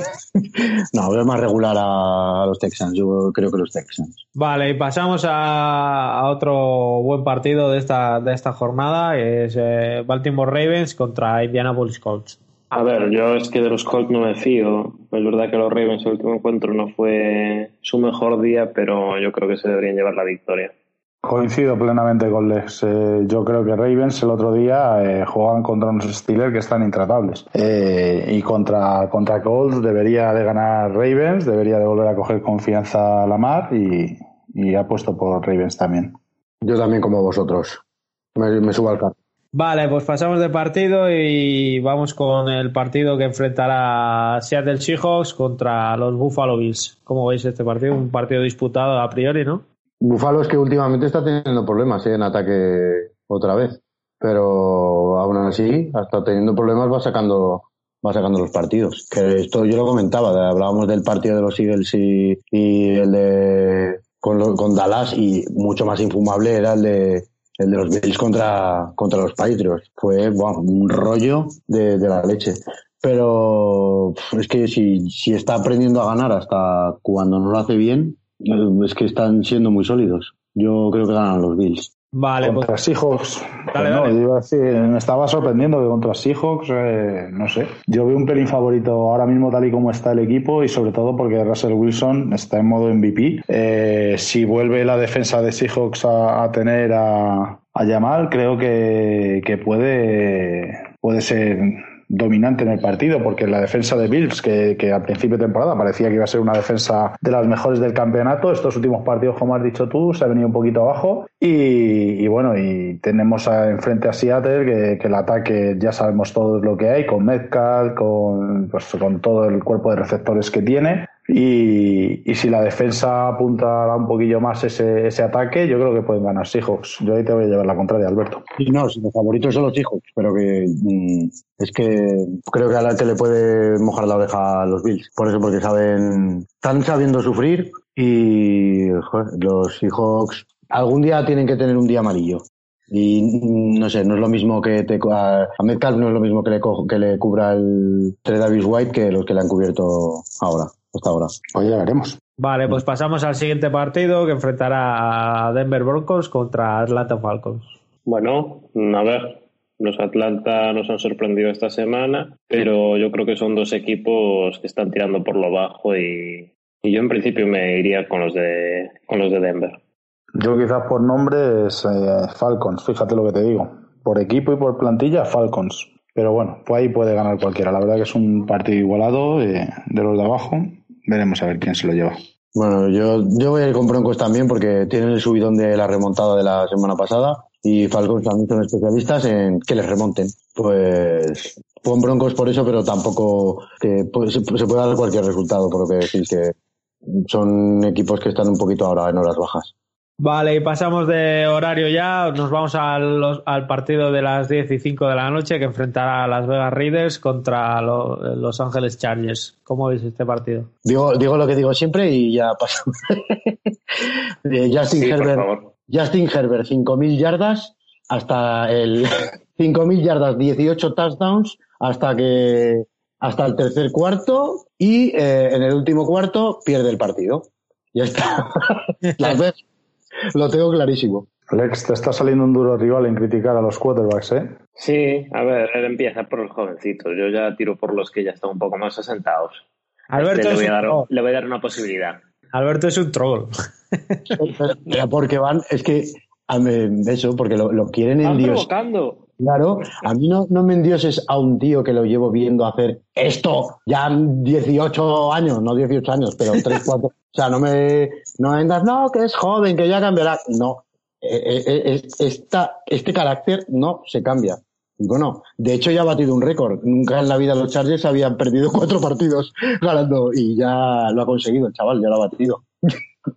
Bueno, igual no es solo culpa suya, también, ¿no? Bueno, no es solo culpa, desde luego que no. El fútbol americano es el, el deporte que más en equipo es de, de todos. Pero ¿por qué hasta el cuarto tres, tercer cuarto siempre deslumbra y tal y siempre se hunde en el cuarto? Él puede quemar más relojes, que, y que, que el Coldplay es malo, bueno, te lo compro. Que la defensa también baja, pero que es que la caga, que siempre toma decisiones que no tiene que tomar. Que, que Bueno, bueno, ahí va por gustos ya. no, no, no, él va a sus fuegos artificiales, sus estadísticas, su y no piensa con la cabeza muchas veces. Venga, pues vamos a decir todos que ganan Las Vegas y así ganan Chargers.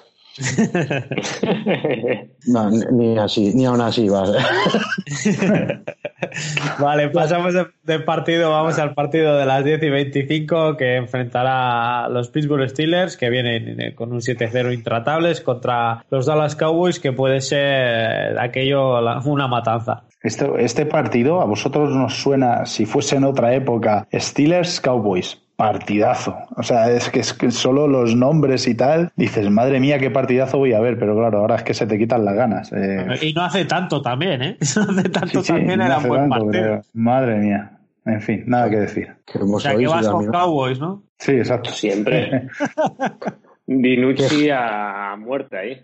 No. No, no, no, no, no, no, no, no, pues, pues es posible, no es posible, no, seguramente no, juegue Dinucci. Los Cowboys están ya dándole oportunidades a, a Jarrett Gilbert o a Cooper Rush y entre uno de los, y uno de los dos será el que juegue el domingo. Dinucci no va a ser, según anuncia, según anuncia Tom Pelicero Persurs. A la que mola mucho decir eso. No sé, están haters, que es un partido que se puede ver perfectamente para ver si a los Cowboys les caen 60 puntos. O para ver si lesionan otro quarterback, ¿no? Ya que quitan a Dinucci. Eh, para todos mis colegas Cowboys, ya sabéis que estoy de broma. Vamos a cambiar de partido porque la verdad es que en el mismo horario, el, el domingo a las 10 y 25 de la noche, eh, los Dolphins se enfrentarán a Arizona Cardinals. Ya, buen partido sobre el papel, tal y como están los dos equipos. Sí, yo me decantaría quizás por Arizona, no sé. Tienen esta semana además descanso ahora y pueden ser peligrosos. Pues, Mm, sobre el Yo, papel yo sí te también. digo la verdad, hostia, llevo aquí... A mí lo que, lo que he estado viendo de los Dolphins, esa mejora... eh, yo igual diría que dan la campanada, ¿eh? Nah. No, tampoco lo veo dar campanada, ¿eh? está haciendo buen fútbol y, y la defensa está acompañando. Por eso digo, pero, sobre el a- a papel, priori, un- con un equipo como Cardinals que, que- que está jugando bien, ¿no? Pues no, no, y Cardinals en teoría debería de ganar, pero vamos, que no va a ser un partido claro. A mí el cuerpo me pide Dolphins, porque el otro día quería ver a, no se te nota, ¿no? el otro día quería ver jugar a Tua y es que ni lo vi. Le protegieron tan bien, o sea, le, le hicieron un touchdown los equipos especiales, otro en la defensa. Este chaval no, estuvo- no salió, es que no, le- no se le vio casi, o sea. Ya o ganó, Perry, sí. ¿no? Bueno, y Malcolm Perry tuvo su primera recepción en la NFL, ojo.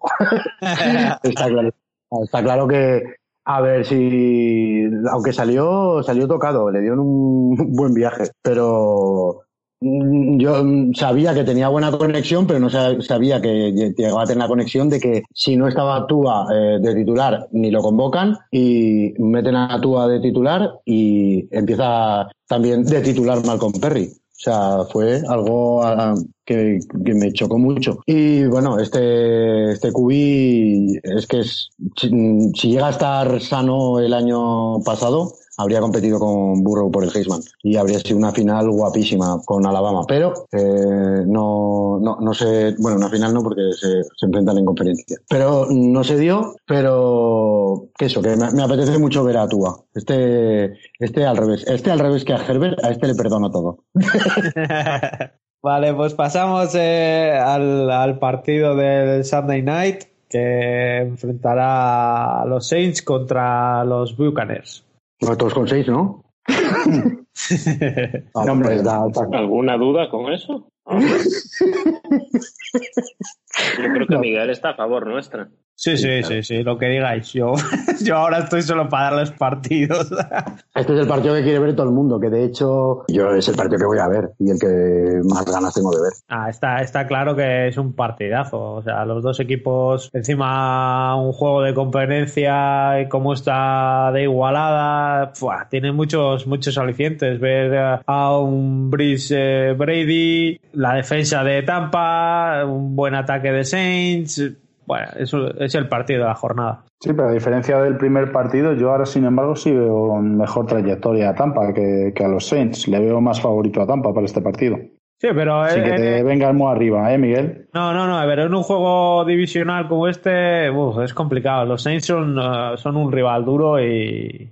Uh, y muy incómodo muy incómodo. Igual es lo más peligroso que todos los años eh, los Saints van a ganar la Super Bowl y el primer año que los tienes ahí un poquito, ah, ah, ah, a ver si va a ser el año que, hacen algo gordo. Hombre, de, hecho, esta temporada es la que en la que ella, eh, bueno, en la, que ellos están apostando un poco ya por, por los últimos tiros de Brice, ¿no? Y, dar un poco lo que les queda. Y además, Tomás va a llegar fresquito a los partidos de playoff. Sí, además, y luego se han reforzado también, o sea que. Si no lo suspenden antes. que vais a ver debutar a Antonio Brown. Menos, menos, mal, menos, mal que, menos mal que el ex me coge la ironía, porque si no pensaba que, que os habíais tomado en serio mi comentario. Vais a ver. Brown ahora, más o menos. A, Antonio Brown. Pero, y, Reírse, pero como funcione, cuidado, ¿eh? ¿Le falta de meter algún colega más ya a Brady o...? sí, sí, a mí. a ver si me mete.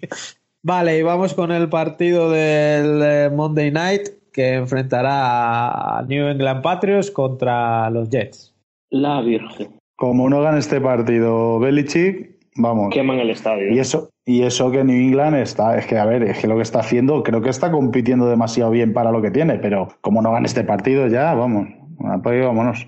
A ver si, si Cam empieza un poquito porque bueno, la semana pasada lo dije, correr, bueno, tira que te va, pero desde que ha vuelto de lo del COVID está fallando mm, pases de que te los haría un juvenil de cualquier equipo, ¿eh? Es increíble. Pero no sé, se, le ha echado un poco al, pero, ya, ya el cuento del COVID igual ya no funciona, ¿no? Algo, algo más que caber. No, no, no puede ser, o sea, y luego el, otro día también el fumble que se pierde en el partido por, por, por, por por este fumble, no sé, a ver si nos ha quedado tocado. Y a mí, yo quiero ver a, un Cam Newton potente. Vamos, y los equipos que están esta semana en bye, que sus aficionados, eh, algunos de este podcast, pues, parece que se aburrirán. Eh, pues son los Philadelphia Eagles, los Ángeles Rams, eh, los Browns y Bengals. Toma, otra semana sin perder. Estamos a tope, chaval.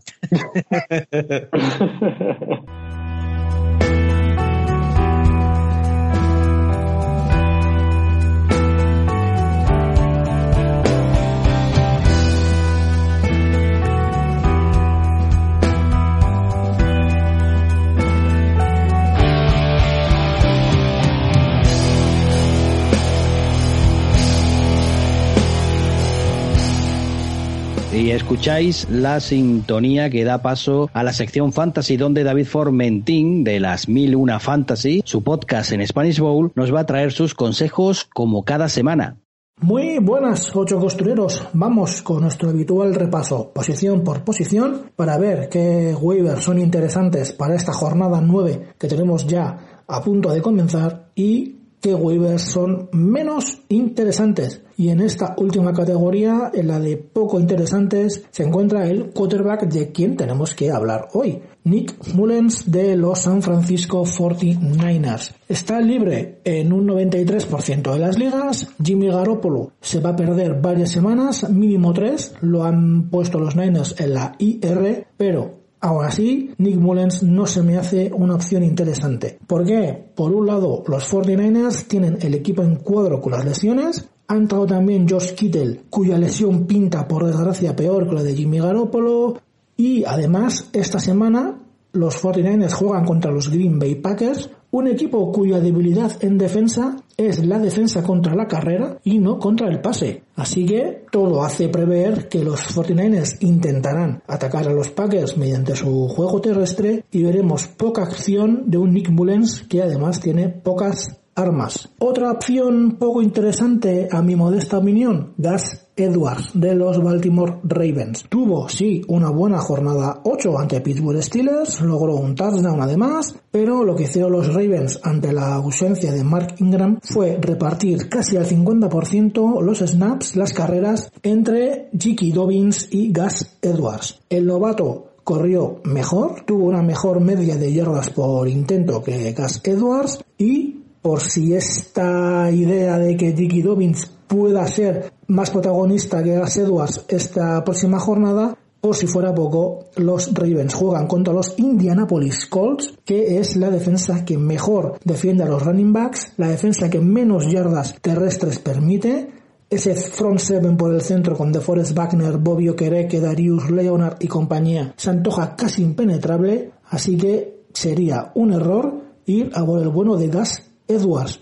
Sería más lógico, siguiendo en este partido, intentar ir a por Nigel Hines. Está consiguiendo una buena química con Philip Rivers, está participando bastante en el juego de pase de los Colts y teniendo en cuenta que los Ravens tienen una buena defensa, no sería descabellado pensar que van a recurrir al pase más fácil, al pase al running back y ahí el bueno de Nigel Hines puede ser una opción interesante. Como también interesante, aunque este es un sleeper más profundo, Eno Benjamin de Arizona Cardinals. El bueno de Kenyan Drake se va a perder varias semanas, lo han puesto los Cardinals en la Injury Reserve.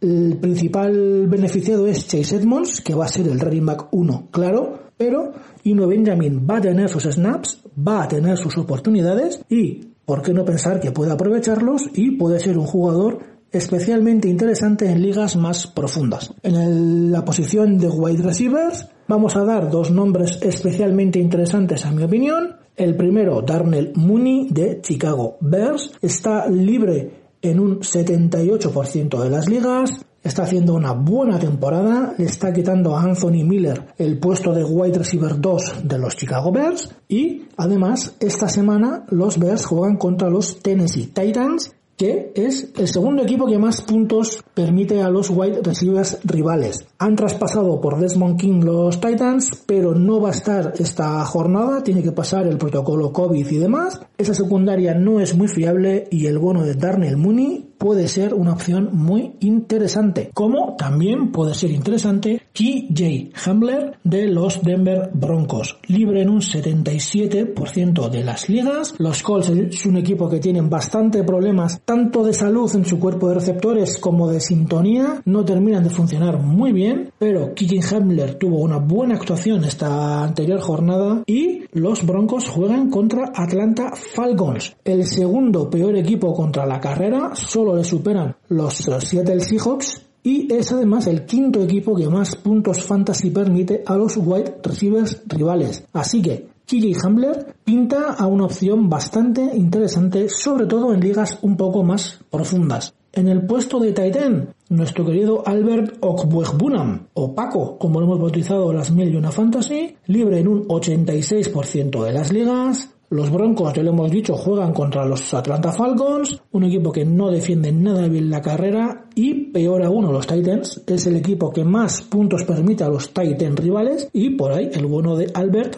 puede tener una jornada interesante. Como también puede tenerlo Ross Dwelly libre en un 98% de las ligas, aunque Aquí monitorizar un poco más el estado de salud de Jordan Reed. El Titan ha sido designado ya para volver de su lesión ante la baja de George Kittle. Si finalmente Jordan Reed no juega, intentad haceros en free agency con Ross Dooley. Si Jordan Reed vuelve, el papel de Ross Dooley pinta peor. Hablando de kickers, Daniel Carlson de Las Vegas Raiders, libre en un 62% de las ligas, es el kicker que más me gusta para esta jornada. Los Raiders son el séptimo equipo que más field goals llevan intentados en las ocho jornadas que llevamos, y eso que tuvieron bye en la jornada 6. Y se enfrentan a los Ángeles Chargers, que son el quinto equipo que más field goals permiten. Así que si estos datos siguen cumpliéndose, todo pinta a que Daniel Carlson va a tener una semana de mucho trabajo y eso significa de muchos puntos fantasy. Hablando de IDPs, el principal nombre en Defensive Lineman, Dalvin Tomlinson de New York Giants, libre en un 75% de las ligas, está en el top 10 de mejores defensive linemen, lo está haciendo muy muy bien y los Giants se enfrentan a Washington, el segundo equipo que más sacks permiten a los equipos rivales y el equipo que más fumbles forzados tiene de la liga. Así que pinta a que Washington, que es un equipo que permite muchos puntos a los defensive linemen rivales, va a hacer que Dalvin Tomlinson tenga una buena jornada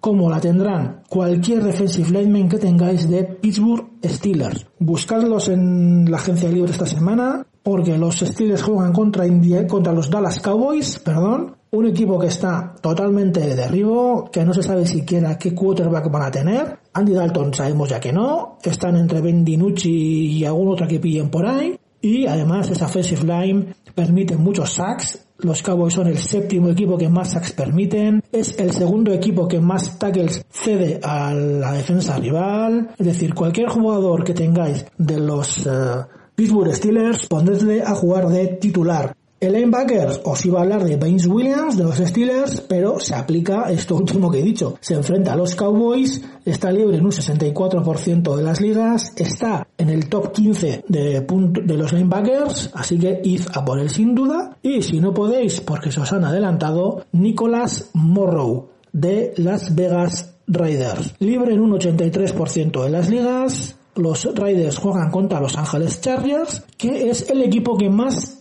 tackles permite a la defensa rival. Así que Nicolas Morrow una opción un poquito más profunda puede ser una opción muy interesante. Como interesante, hablando ya de defensive backs, puede ser G.J.C. Jackson de los New England Patriots. Está haciéndolo bastante bien, está rozando el top 10 en cornerbacks, pero lo más interesante es que está libre en un 93% de las ligas. No tiene mucho nombre, no tiene mucho mercado, pero está rindiendo bastante bien, así que es una opción bastante interesante interesante para esta semana y seguramente para las venideras. Como interesante es Eric Rowe de Miami Dolphins. Libre en un 84% de las ligas, los Dolphins juegan esta semana contra Arizona Cardinals que es el tercer equipo que más intercepciones lanza y el séptimo que más tackles permiten a las defensas rivales, así que el bueno de Eric Rowe puede ser una opción fantasy realmente interesante. Confío que estos consejos os sirvan para ganar esta jornada 9 y posicionaros de esta manera mejor para los playoffs de vuestra liga.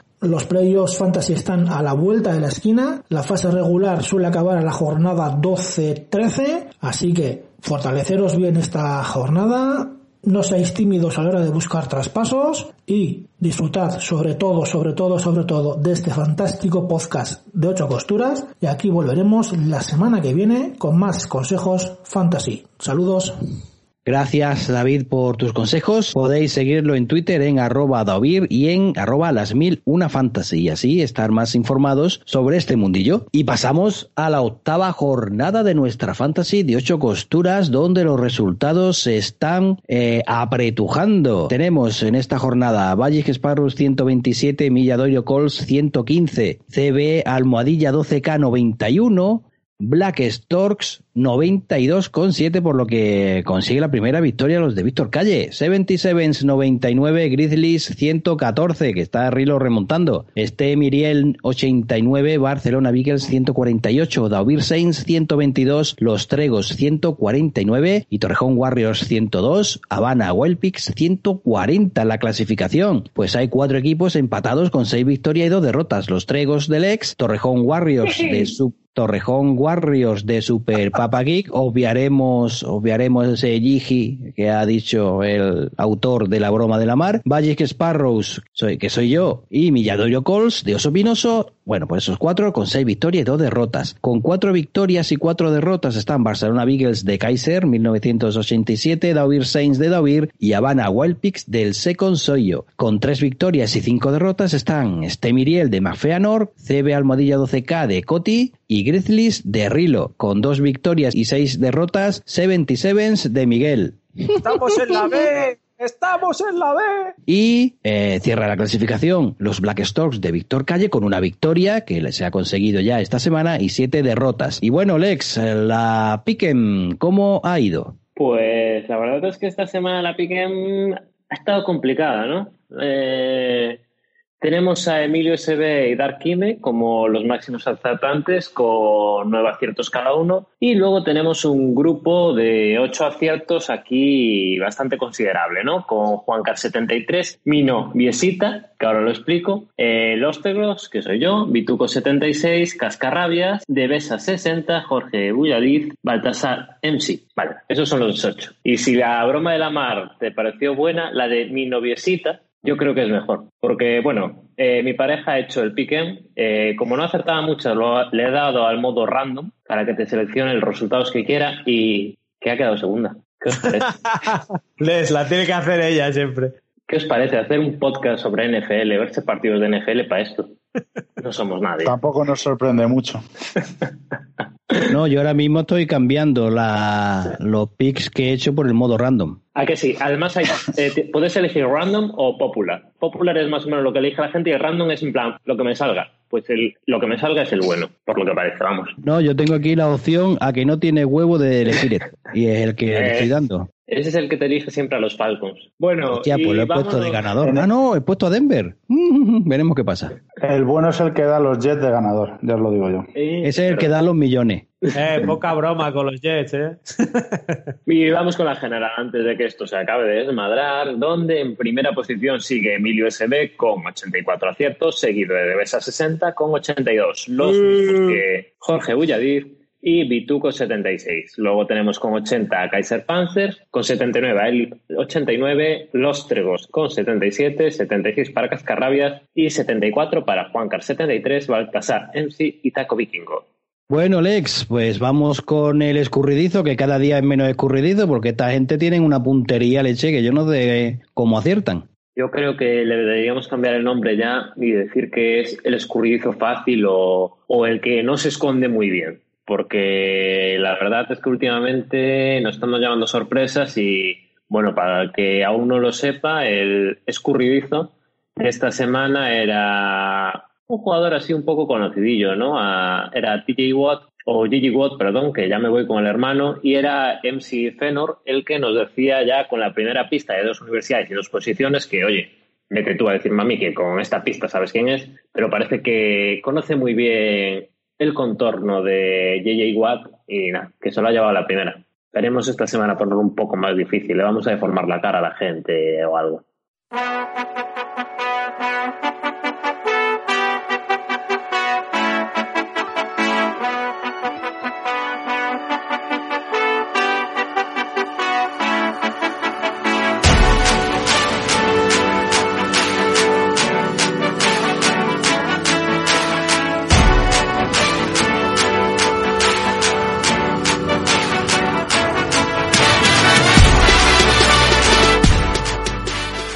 Bueno, pues trompetitas, eh, lo cual indica que da comienzo la sección dedicada a la Liga Universitaria. Bueno, Alberto, ¿qué tal? ¿Cómo ha ido esta semana? Esta semana el sustito que se han llevado los de Clemson, para ellos se quedan, ¿eh? Sí, eh, la verdad, todos todos los años el favorito tiene algún partido así medio tonto y le ha tocado esta semana y en las noticias era lo que una de las noticias que iba a comentar es el, hecho de que Trevor Lawrence dio positivo en COVID. Esto le pasó un jueves y entonces el QB titular tuvo que ser William Galilei.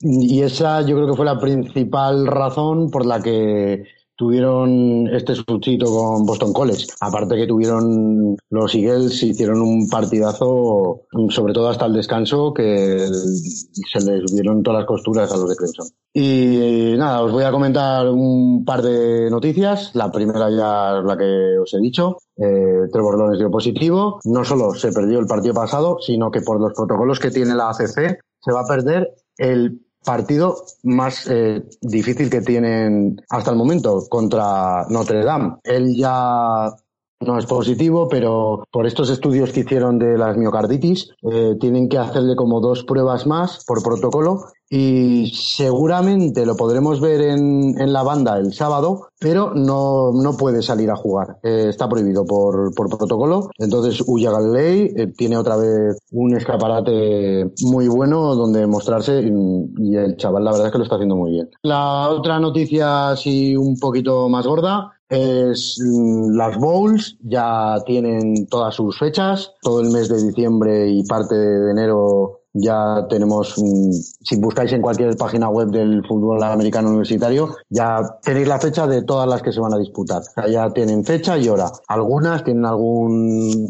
la de Army, por ejemplo, está designada ya, pero mm, lo que os vengo a contar eh, son las cuatro que han cancelado hasta ahora, que son muy pocas. Yo pensaba que a lo mejor cancelaban alguna más, pero cancelan la Aloha Bowl en Hawái, la Bahamas Bowl también, la Holiday Bowl, que es en San Diego, y a la que a esto a los que seguimos un poco los draft y tal la que nos la que nos va a fastidiar un poquito más es la es West Rainbow que es como una especie de All Star que montan que invitan a muchos jugadores seniors de distintos equipos y los tienen ahí entrenando unos días con con un staff de NFL y allí ya los chicos se van mostrando a los entrenadores, aparte de que juegan ese partido. Pues esa, claro, mezclar tanta gente de tantas procedencias, esta también la, la han cancelado. No sé cómo, cómo harán lo de la Combine, si han cancelado esto que es un poco un preludio. Y así de noticias también tenemos eh, Wisconsin. Wisconsin, ya sabéis que nosotros grabamos muy pronto en la semana y a lo largo de la semana se, se dieron un montón de casos positivos en esta universidad mm, después de ganar su partido y para el de la semana que viene tampoco llegan. Eh, ya se ha anunciado que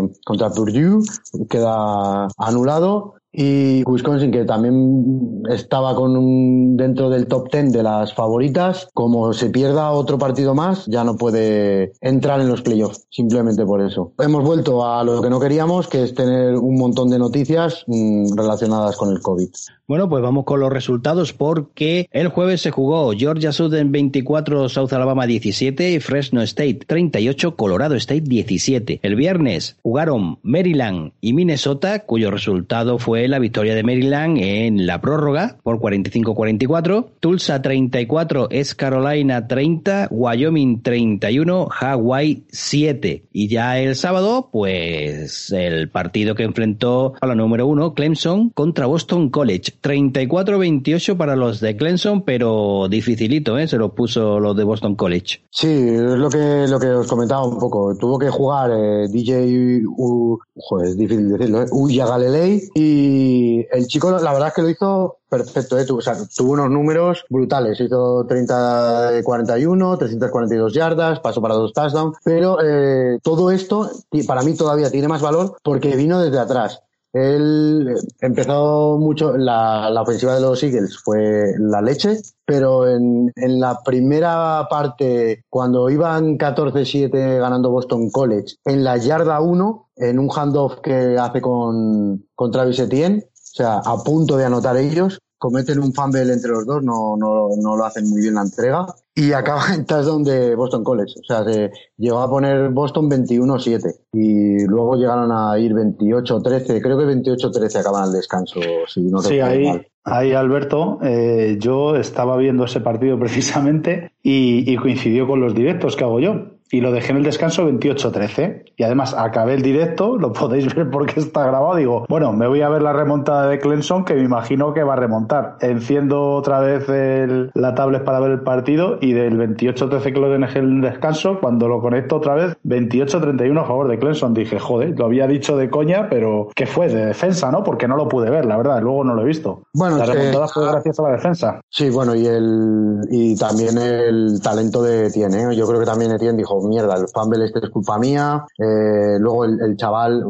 Uya Galilei, si tú lo tienes de suplente, hasta que no dio positivo eh, Trevor Lawrence, él era suplente. Entonces, muchas repeticiones no habría tenido de, en el equipo titular. Yo creo que también a medida que iba pasando el partido, por lo que he visto, que no me lo he visto entero, ¿eh? estoy visto con Neche, y yo creía, creo que fue ganando confianza, se apoyó en Etienne y Etienne cogió la, caja, la capa de Superman y eh, corría y recibía, vamos, hizo, lo, hizo todo y, y Galilei muy bien. Mm, la gente está, el tema de apuestas y tal, ya empiezan a poner como que eh, igual no llegan a playoff porque es fácil que ahora puedan caer con, con, Notre Dame. Yo a este tío también lo veo un superclase, ¿eh? No, no creo que, que, claro, o sea, no es, no es Trevor ¿no? Que tiene su trayectoria, que ya ha sido campeón nacional, que ha perdido un partido en toda su carrera de, de jugador, pero ostras, que, que no es manco, ¿eh? Y, con Travis Etienne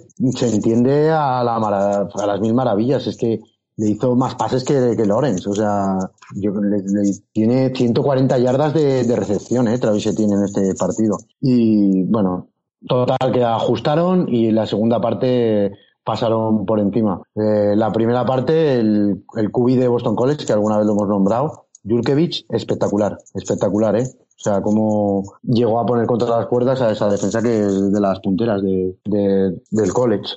Bueno, otro de los partidos, pues uno con muy, muy poquita historia. La número 2, Alabama 41, Mississippi State 0. Sí, desde el 2018 que Alabama no dejaba a alguien a cero. Pero bueno, es que se daba, yo lo dije, que esta, este partido iba a ser paliza porque Mississippi State de Mike Leach, que no hacen más que lanzar y lanzar y precisamente la defensa de Alabama es muy buena. O sea, eh, aquí si os queréis ver los highlights, eh, es flipante mm, el show que dan Mac Jones con Devonta Smith. O sea, le pasa para cuatro touchdowns y tiene recepciones de todos colores. Es una, una barbaridad, ¿eh? Lo de, lo de estos dos chicos. solo, solo por ver a cómo conecta Mac Jones con Devonta Smith, ya, ya merece la pena ver esto. Y bueno, Najee Harris a lo suyo, ganando yardas, más de 100. No tuvo, no tuvo mucha historia, como, como ya hemos dicho. La número 18, Penn State 25, Ohio State, que es rankeada número 3, 38, victoria para los de Ohio. Pues esto es un poquito también decepcionante porque por el tema de Ohio, ¿no? se supone que este era el partido ya más difícil que tenía hasta que acabe la temporada regular. O sea, ahora en teoría Ohio se, va a pasear. Y es que también se paseó. Es que en la, en la primera parte no le anotaron ningún touchdown y Justin Fields lo ves muy seguro. Es un tío que ya tiene unas tablas y es el, el eterno rival de Trevor Lawrence, ¿no? Desde desde el high school. Eh, uno fue rankeado cinco estrellas, el uno de la nación, el otro el dos. Tienen una, una unión que, parece que les va a unir toda la vida. Eh, saldrán seguramente el uno y el dos también de, en el draft.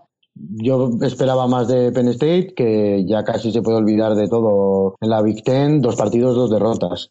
Ya, de hecho, algún jugador ha escogido el opt-out por, para prepararse el draft. En otros partidos, Georgia Tech 13, la número 4 Notre Dame 31. Fácil victoria, ¿no? Sí, a, a, mí Notre Dame a la gente no le gusta, no sé por qué, porque no es súper espectacular y tal, pero joder, yo es que cada vez la veo más sólido. Ian Book creo que el cubi de Notre Dame le están dando como un poco más, lo están dejando más suelto, eh, están y el tío que lo que lo vemos hacer más pases y tal, es que conecta con cualquier con cualquiera de sus receptores, con cualquiera de sus de sus tight ends, mm, pasó para casi 200 yardas, mm, Williams también a lo suyo, anotó dos touchdowns, el running back que aún no, es no será elegible para, por el draft, pero que es un maquinón. Y a mí Ambuk es de, estos quarterback que no lo tienen en, en la órbita todos los equipos, pero a mí me encanta. Y es que es, es, es muy seguro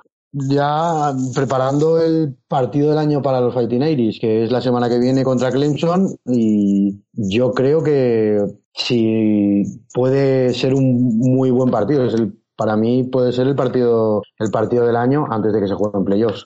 Kentucky 3, la número 5, Georgia 14, partido de poquito punto. Uy, partido muy duro, eh, pero muy duro. O sea, a Georgia le costó, pero es que le costó este partido y le va a costar el siguiente, que creo que le toca a Florida, porque hubo una de lesionados, salieron muchos jugadores por la banda que, que no pudieron regresar. Y bueno, es que Kentucky es un equipo duro y yo este avisé que, que no era, que no iba a ser nada fácil para Georgia, que, que podía haber upset, pero bueno, les faltó un poquito en el ataque. Georgia es una defensa muy buena. Y, y nada, el- lo peor para, para Georgia, lo que, lo que os comento, que han perdido, que han perdido mucha gente en este partido, muchos titulares.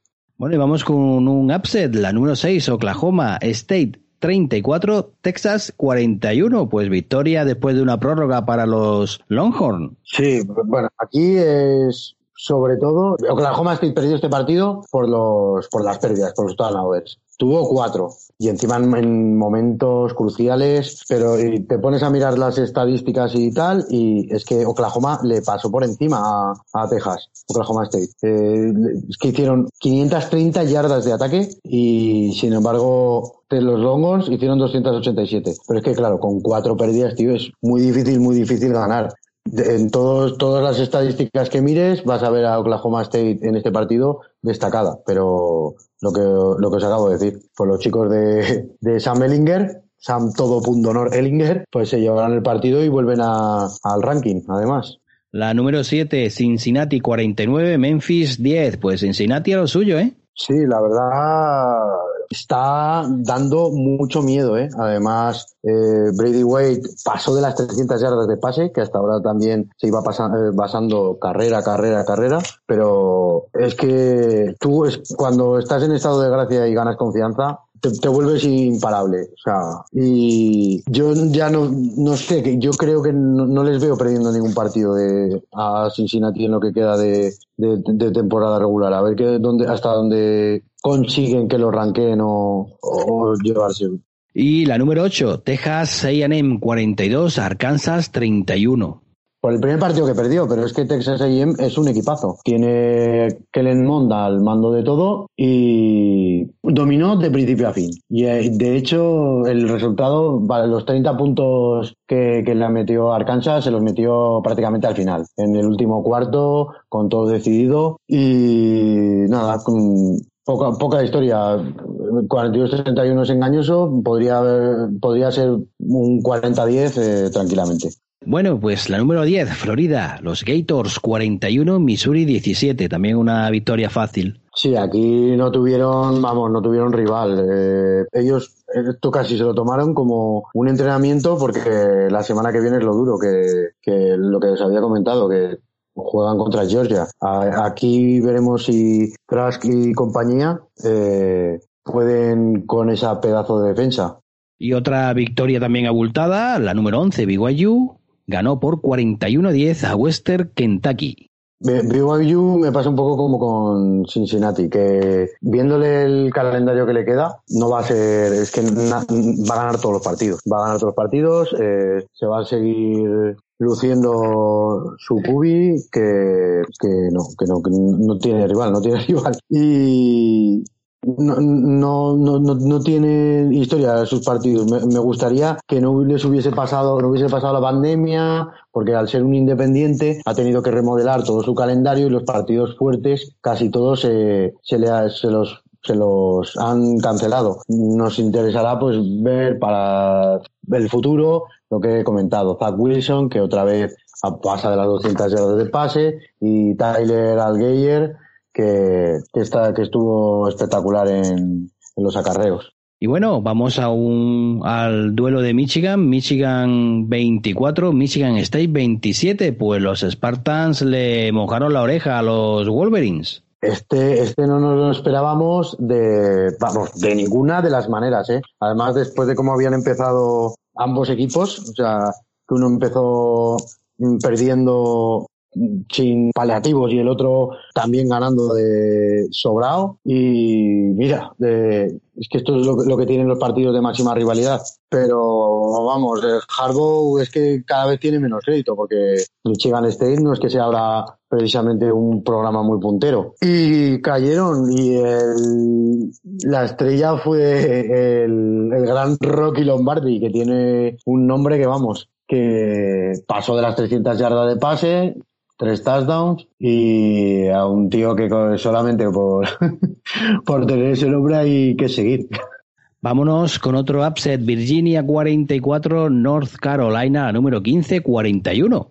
Este también era un poquito previsible porque las características de Virginia es que le vienen súper mal a, a North Carolina. Mm, no hizo mal partido San Howell, pero claro, el poderío que, que demostró Virginia por tierra, pues fue clave. O sea, yo de este también era peligro upset, peligro upset, pero la única manera que podía ser es ganándoles posesión de reloj y así lo hicieron. Pudieron ponerse más o menos pronto por delante Virginia y una vez que los tienes por delante y les está saliendo bien la ofensiva, eh, un equipo pasador como los Carolina a la que comete a la que comete un error mm, va lastrado y de hecho mm, fue en el último cuarto como la semana pasada a, a, lo loco que casi remonta pero pero no todos los días es domingo y se llevaron la victoria a los Cavaliers. Y vamos con otro West Virginia 37 la número 16 Kansas State 10.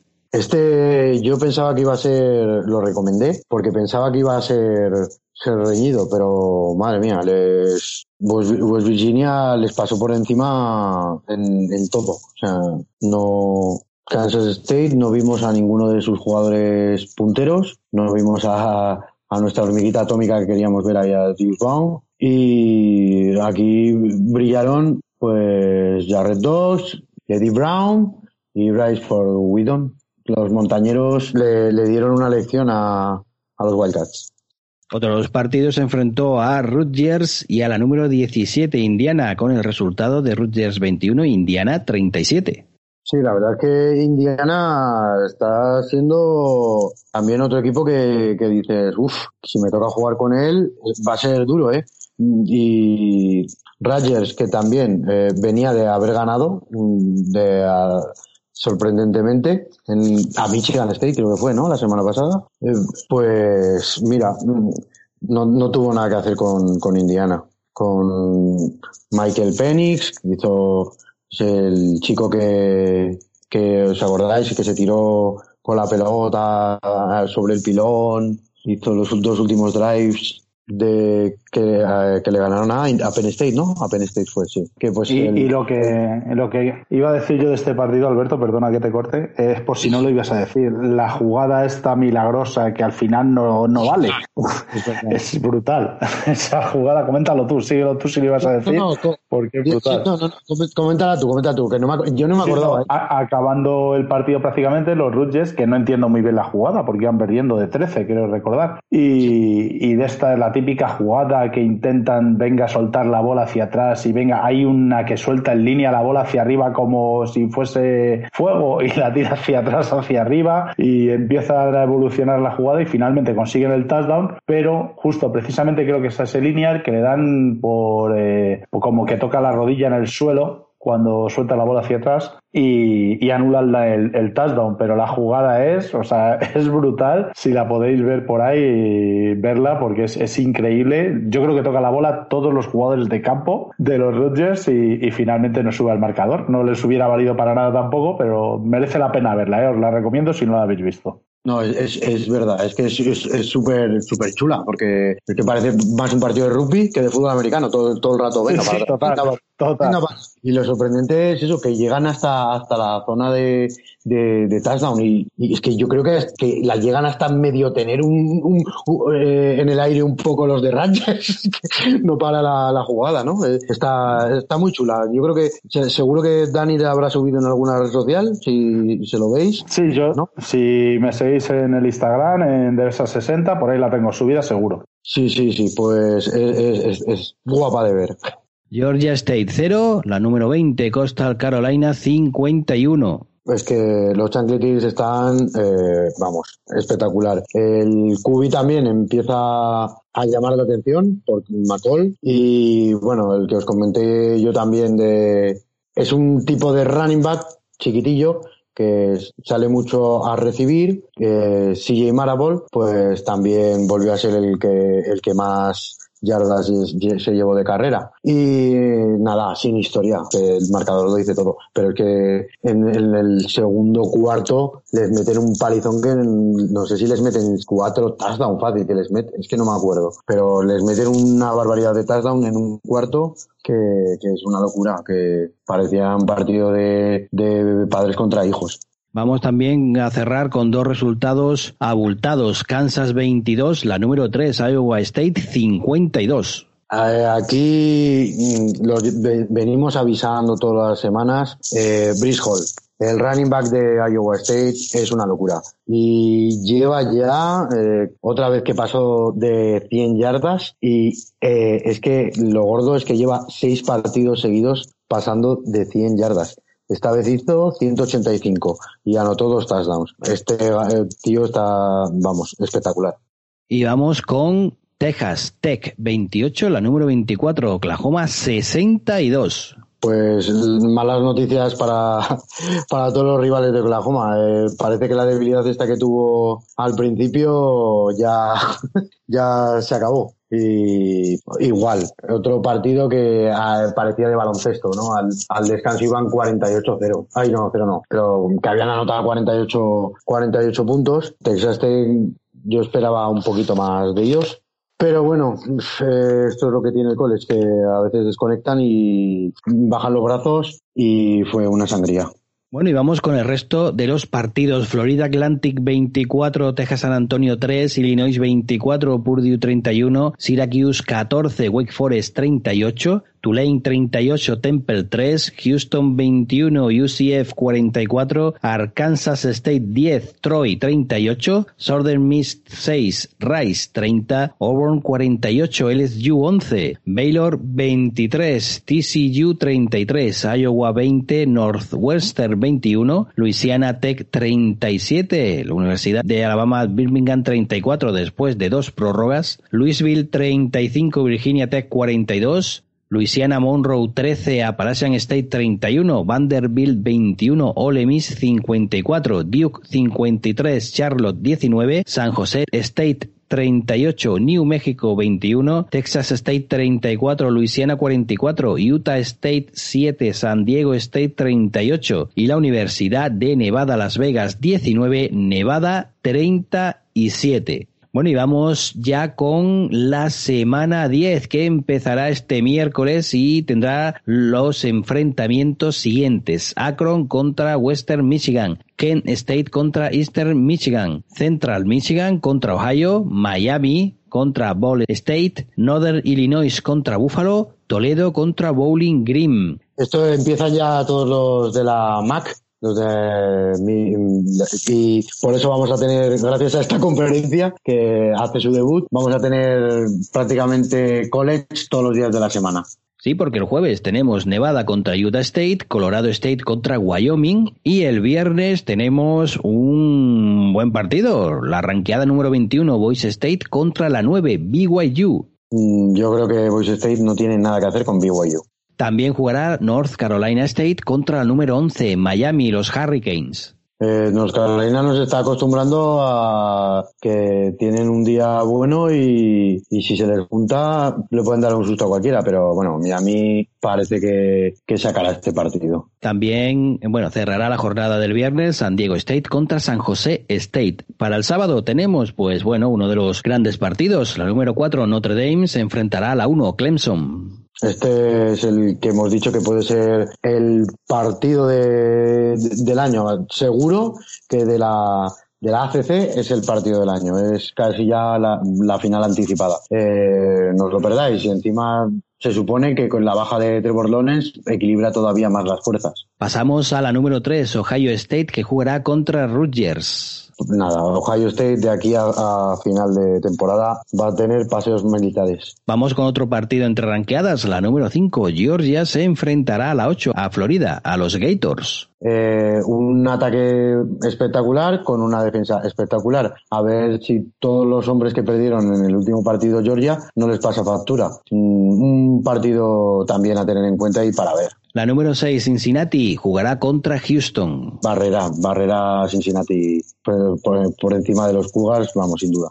South Carolina juega contra la número 7, Texas AM. Pues South Carolina es, a veces es molesta, ¿eh? pero es que cada vez que veo a, a, a los Aggies, cada vez me gustan más. Yo creo que los de Claremont ganarán bien el partido. La número 12, Oregon, jugará contra Stanford. A empezar a ver eh, qué tienen los Ducks este año. Es también el, el debut de la Pac-12. La número 13, Indiana, jugará contra Michigan Wolverines, que ha caído al número 23. Pues el programa fuerte se supone que es Michigan, pero Indiana lleva dos partidos ganados y vienen con la flechita para arriba. Una incógnita, a ver quién, quién se lleva el gato al agua. Otro de los partidos será el que enfrente a Kansas State contra la 14, Oklahoma State. Oklahoma ya ha empezado a. Bueno, no, Oklahoma, si tienen menos problemas con las pérdidas, se tiene que llevar el partido. Y para seguir luchando por esa conferencia ya no pueden tener ni un, ni un fallo más. La número 15, Costa Carolina, jugará contra South Alabama. Eh, los Jaguars son bastante correosos, pero es que el estado de forma de los Chancletis no creo, no creo que dejen escapar este partido. La 16, Marshall jugará contra Massachusetts. Otro partido que Marshall se va a llevar eh, y la, la gran tapada que va a seguir subiendo posiciones a medida que los equipos vayan perdiendo y ella mmm, siga sumando Vs, W. Y seguimos por orden, la número 17, Iowa State jugará contra Baylor. Lo, si podéis tener un ratito para, para ver a Brice Hall, eh, aprovechad que es un tío con un talento espectacular. Temple jugará contra la número 18, la SMU, los Mustang. Pues es que a mí los Mustang no me parece para tanto, ¿eh? O sea, a pesar de que pasasen por encima de Navy, mmm, aquí puede haber upset. Pero, pero bueno, eh, partido equilibrado que seguramente se lleven los Mustang, pero que va a estar ahí disputado. Oklahoma, número 19, jugará contra Kansas. Oklahoma ya parece que tiene todo en su sitio y ya mmm, no, no, no veo que, que le puedan volver a hacer sombra como a principio de temporada. La número 20, Southern California, jugará contra Arizona State. Una incógnita a ver cómo vienen estos equipos. La 22, Texas Longhorn contra West Virginia. Pues este partido también estará chulo. A ver, West Virginia, que también viene de un upset, y los, y los Longhorns, los dos. Otro partido de, de los que, es, si puedes, como mínimo, hay que, hay que verse un ratito y Virginia Tech jugará contra la 25 Liberty. A ver cómo está mmm, Hendon Hooker. De, de, él depende todos los hookies y, y Liberty, que cuenta sus partidos por victorias, yo creo que es otro partido que puede estar muy disputado. Bueno, y completa la semana, pues Duke contra North Carolina, East Carolina contra Tulane, Georgia State contra Louisiana Monroe, Iowa se enfrentará a Michigan State, Louisiana a Arkansas State, Memphis jugará contra South Florida, Northwestern jugará contra Nebraska, Georgia Southern jugará contra Troy, Syracuse contra Boston College, Southern Miss contra North Alabama, Texas State contra Appalachian State, Illinois contra Minnesota, Middle Tennessee contra Charlotte, Mississippi State contra Vanderbilt, Penn State jugará contra Maryland, Rice contra Texas San Antonio, TCU contra Texas Tech, la Universidad de Nevada Las Vegas jugará contra Fresno State, Utah jugará contra Arizona, Florida State, los Seminoles contra Pittsburgh, Texas El Paso contra la Universidad Internacional de Florida, Florida Atlantic contra Western Kentucky, Colorado jugará contra UCLA contra UCLA, North Texas jugará contra Louisiana Tech, Arkansas contra Tennessee, Virginia contra Louisville, California contra Washington, Oregon State contra Washington State y Hawaii contra New Mexico.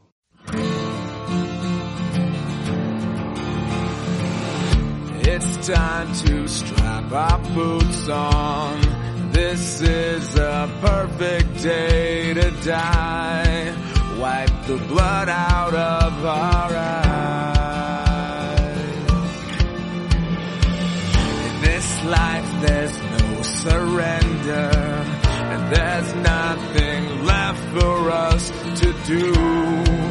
Find the strength to see this through.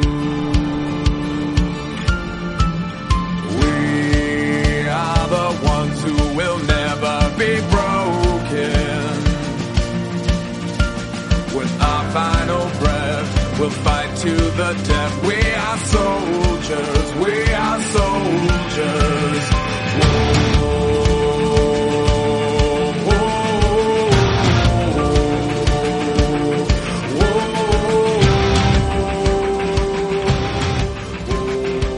Y ya escucháis la sintonía de la sección Commander. Y bueno, esta semana no se puede decir que haya sido una semana muy propicia para las eh, para las academias militares, ¿no? Porque tenemos el primer partido en el que la Universidad Metodista del Sur, los Mustang, ganaron a Navy por 51 a 37.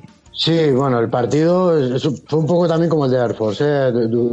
Eh, duraron lo que les duró un poquito la defensa y bueno, la, la de Navy ya eh, empezaron con malas noticias eh, a lo largo de la semana porque eh, Ivan Fogman, el free safety de Navy, decidió colgar las botas, el casco, eh, por motivo de las, de las conmociones, ¿no? Él ya mm, veía peligrar su salud en el futuro y decidió no jugar. Es una baja muy importante porque junto con Diego Fagot son como los líderes de la defensa, ¿no? De los que, los jugadores más inteligentes que identificaban los movimientos de la- ofensivos de los rivales y justo es, es- es lo que pasa en el partido. Pierdes a Figma- Fogman, con lo cual tienes que mover a, a otros jugadores. eh, Y eh, Diego Fagot, que está renqueante lo- desde que se lesionó, no está igual, lo ves, mm, no corre igual. Al- en el descanso acaba, lo acaban sacando fuera y ahí es ya cuando se derrumba del todo, del todo Navy. De hecho, le pasan muy por encima y maquilla al final con algún touchdown de Jamal Carothers. Pero al principio sí que empezó muy bien con Nelson Smith,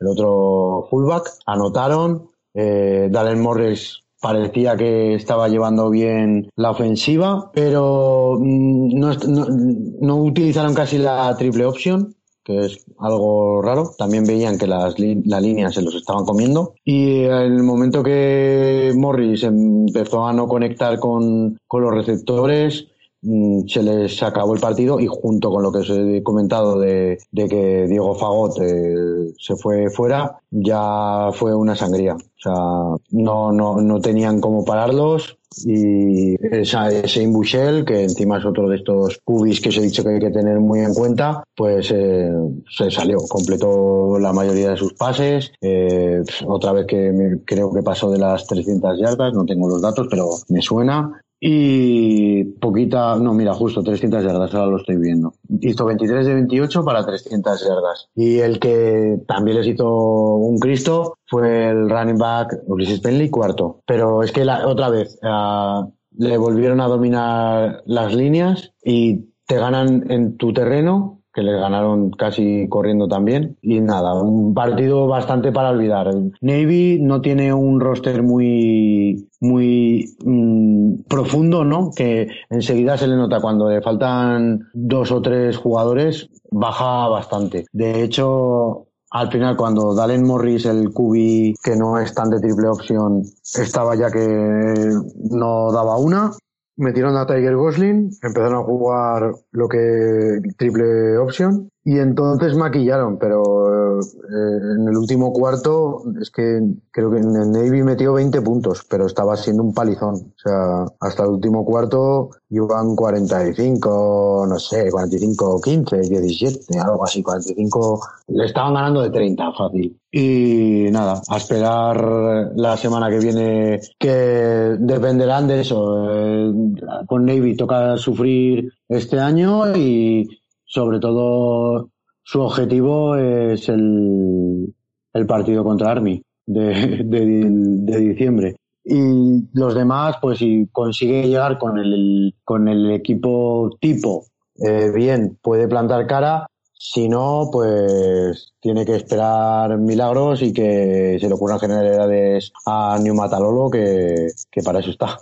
Y en el otro partido que se jugó, Air Force 30, Boise State, que estaba arrancada 25-49. Eh, Air Force, es que el problema es lo que también os dije la semana pasada. Lo más potente que tiene Air Force es la, la línea ofensiva. La semana pasada tenía dos bajas, una era Nolan Laufenberg, que está como considerado de los mejores left, eh, left guard de, del college y esta semana que lo han recuperado, perdieron al center. Y con el center se notó mucha falta de química con Hasik Daniels. Cometieron errores muy groseros. Eh, total que entre esta semana y la pasada, este cubi corredor que nos asombró tanto contra Navy, claro, teniendo también toda la línea que tenía estrella, es que ahí corría cualquiera, pues ahora que ya no ha, no, ha, no ha tenido a todos en los partidos, se le han visto más las costuras y de hecho a Calhoun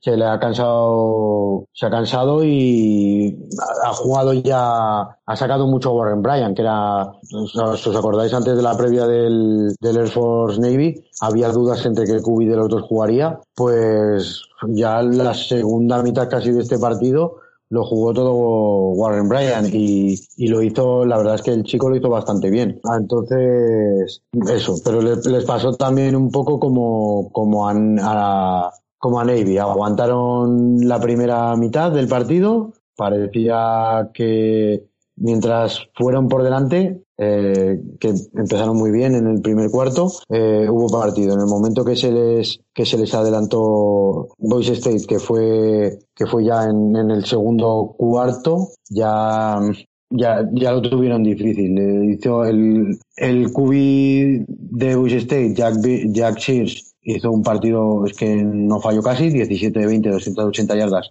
tres touchdowns. Y por Air Force solo podemos salvar a Brandon Lewis, que, que corrió más de 100 yardas y anotó un touchdown.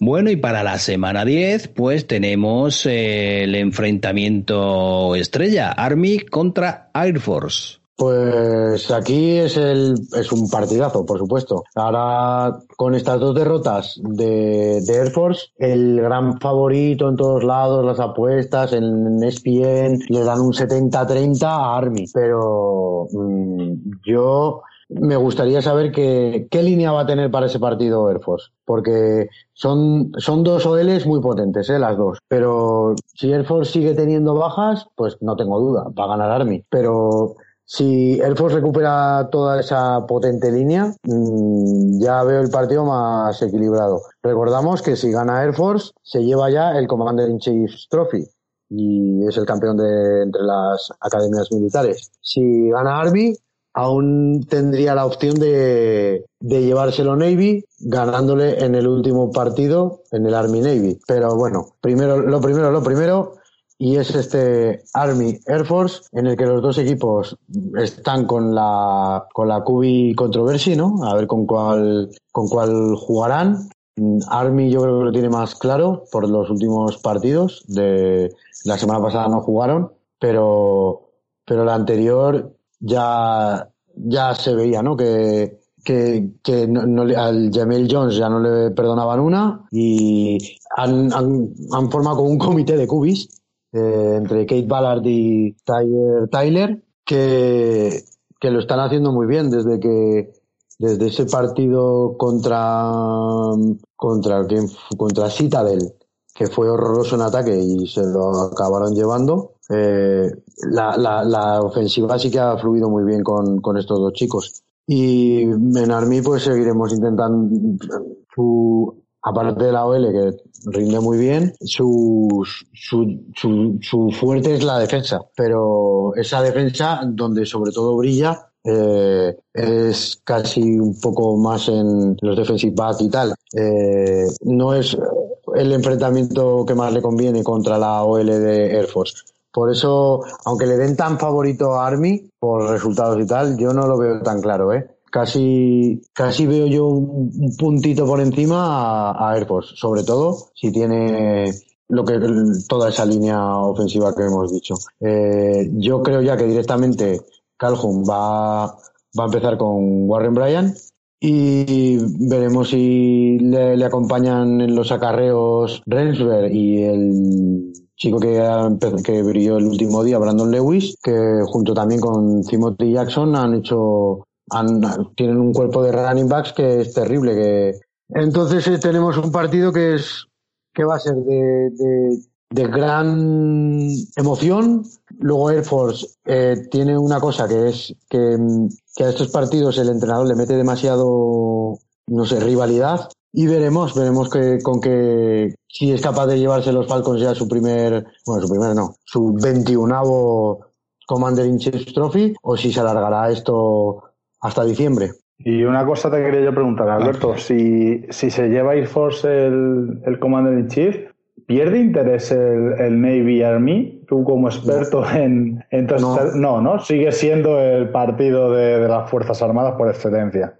Eh, bueno, si viste en la en la en, en, la entrevista que le hice a, a Miles Phelps, le pregunto ¿qué quieres? ¿Ganar la conferencia? O sea, que eso supone ganar todos los partidos y perder Navy y perder el partido Army Navy o ganar el partido Army Navy y perder todo. Y él dice, clarísimo, Army Navy. O sea, para ellos. Sí, no, para, para, ellos es religión.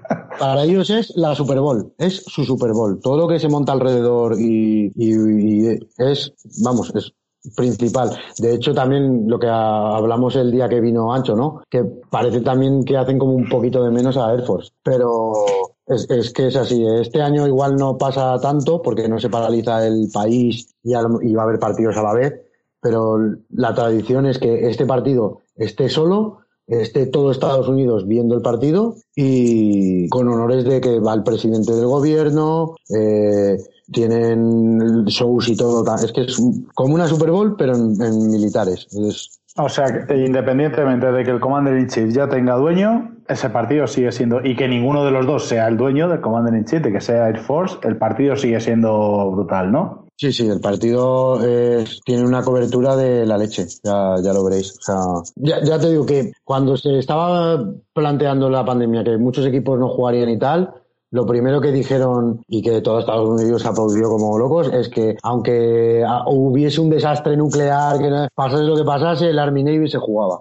Es como has dicho tú, como es religión. Pero para mí eh, lo bonito es que lo viven como, como una Super Bowl. Y bueno, este año se pierde un poco la magia de que haya 75.000 espectadores porque se va a jugar en el Beach Stadium, se juega en el campo de Army. Pero bueno, esto es por el tema rollos COVID. Entonces estarán solo los, mm, yo supongo que estarán solo los cadetes de, de Army y los cadetes de Navy que están testados, eh, los del fútbol americano están testados tres, cuatro veces por semana, pero es que el resto también los también les hacen controles cada, no sé si cada tres días o cada cuatro. O sea, una o dos veces por semana mínimo, les, los, a todos los cadetes los, los controlan. Por eso estos, eh, estas academias nunca van a tener un positivo en COVID, salvo que les pase en, el, en los partidos. Y cerramos con el enfrentamiento entre Navy y Tulsa. Pues yo lo veo negro para Navy. Si, es, no sé el alcance de la lesión de Fagot, pero si sigue renqueante, el chaval es todo corazón y tal, pero es casi mejor que se recupere del todo y que pueda completar partidos a que es que los dos últimos tres ha tenido que salir por la banda, que sí que el equipo ha aguantado hasta que estaba él. Eh, es que él es el Mike, él es el linebacker Mike y, y, es el que es el líder de esa defensa con mucha diferencia. Y, pero que, que no está, no está sano. Tú lo ves correr y lo ves medio cojo, lo ves renqueante. A ver si esta semana consigue recuperarse del todo, pero si no, lo veo muy negro para los midshipmen.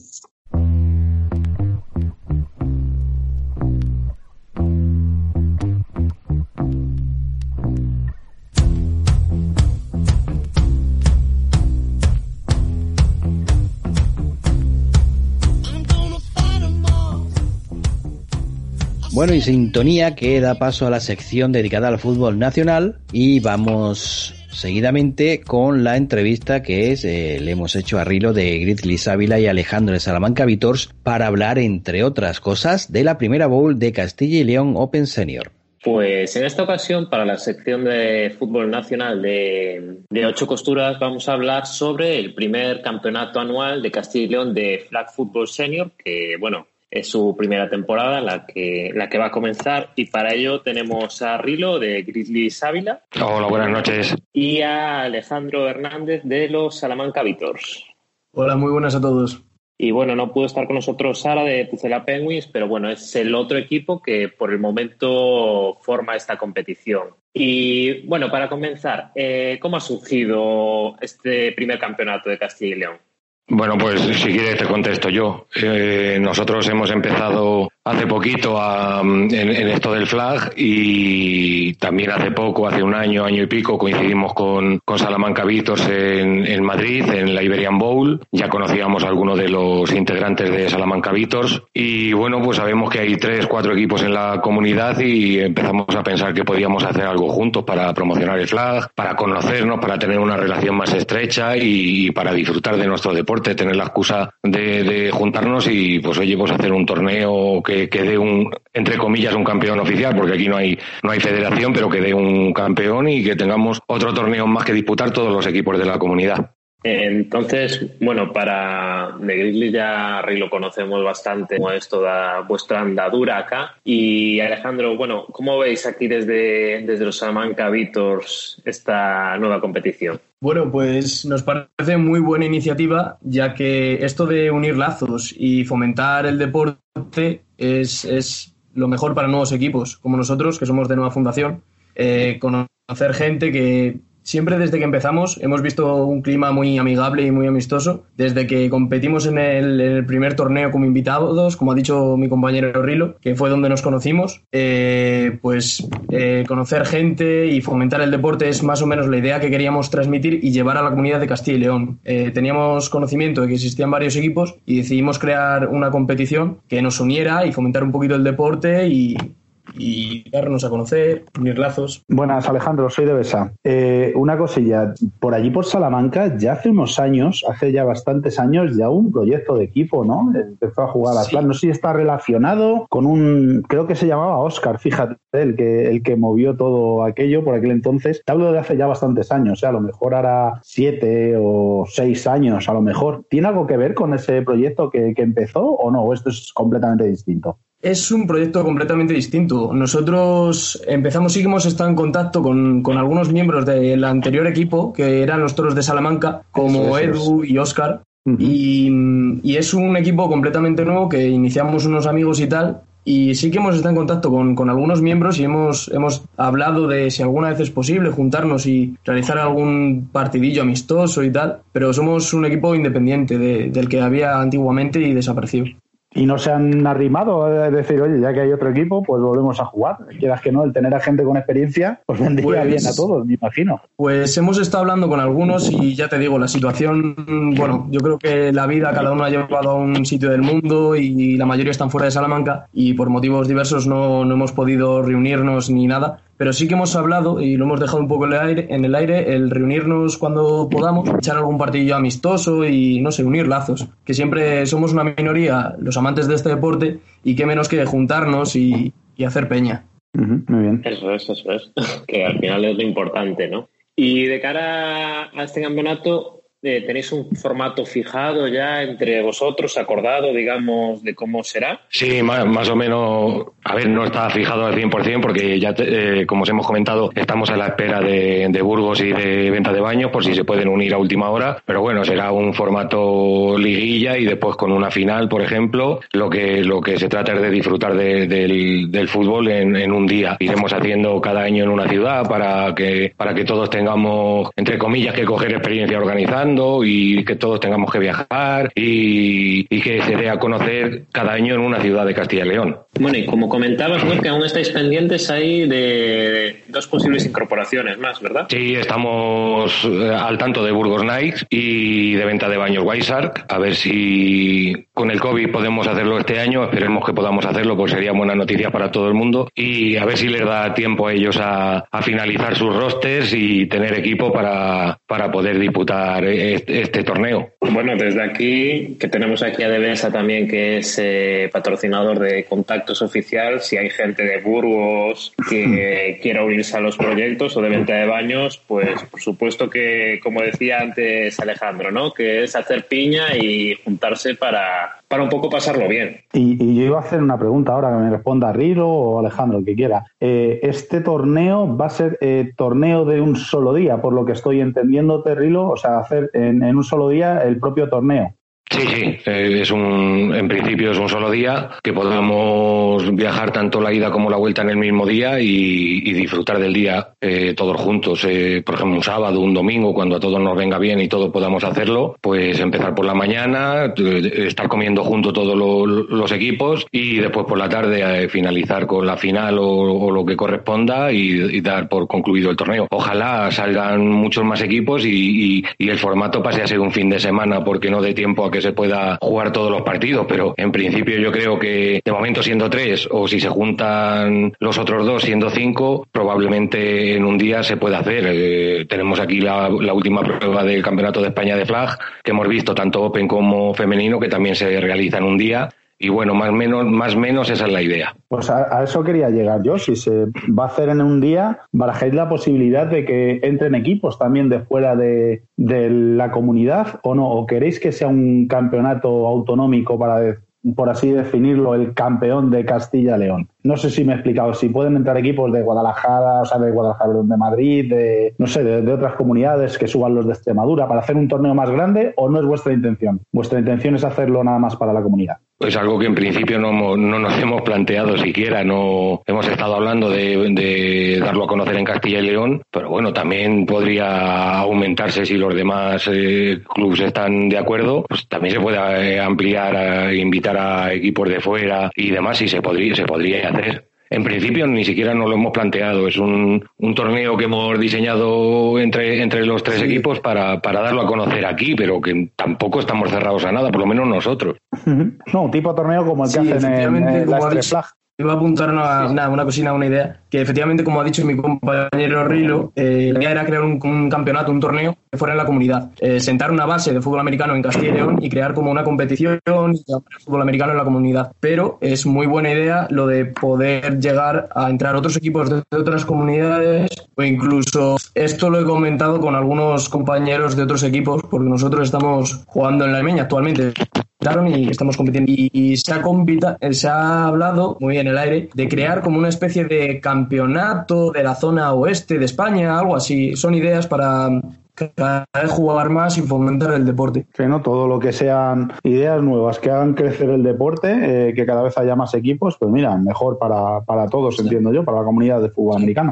nosotros, fíjate, en principio, en principio lo que también se nos pasa por la cabeza desde hace un tiempo es si sale algún equipo más o incluso los que estamos en Castilla y León, tener un torneo de Castilla y León a lo mejor en unos años que no sea de un solo día y, y jugar varios partidos a lo largo de la temporada y porque no, estilo a lo que pasa en, la, en el fútbol universitario, pues que, para esa misma liga pues te sirva, por ejemplo, eh, para esa clasificación de la Liga de Castilla y León te puede servir jugar contra un equipo de Extremadura o otro de Madrid o otro de Galicia o otro de, de alguna de las comunidades que hay alrededor y te puede servir igual para la clasificación. Sería muy bueno, ¿por qué? Porque cuanto, cuantas más posibilidades tengas de jugar con más, con más equipos, más rápido aprendes tú, más conocimientos adquieres Sí, como crear una liga nacional de flag, por así decirlo, por conferencias, bueno, en este caso por comunidades. Y luego que haya partidos entre comunidades y disputar una gran final de flag, como viene siendo la Spanish, más o menos, ¿no? Es la idea así por encima, claro. Todo esto habría que verlo.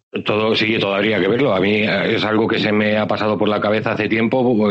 Sabes que nos llevamos muy, muy bien con, con Black Stores y vamos copiando muchas de las cosas que hacen porque lo que hacen lo hacen de maravilla. Y leche, si está ahí al lado Extremadura con los equipos que tiene, o está al lado Madrid con los equipos que tiene, o en el caso de Burgos está al lado eh, Galicia con, con los equipos que tiene, pues porque no se va a poder a lo mejor hacer una liga de Castilla y León y que Burgos juegue un partido con, con uno de Galicia y Salamanca le juegue con Extremadura y nosotros con el que corresponda, no sé, es- son ideas que, que, que están en el, en el cuaderno de, de cosas por hacer en, en un futuro, a lo mejor por hacer no, o por plantear, porque a lo mejor luego resulta que se plantea y es inviable, pero por plantearlo nosotros aquí en Castilla y León tenemos el hándicap. Castilla y León está muy despoblada, es una comunidad muy amplia, no hay federación y, como prueba pues ahí tenéis a Salamanca Vitos que para poder tener una competición se tiene que ir a Extremadura. Y nosotros ya este año, eh, el mayor de nuestros chicos cumple 17 años, pues ¿por qué no hacemos algo con Salamanca y con Pucela mm, para que tengan algún partido más ellos, tengamos partido nosotros también?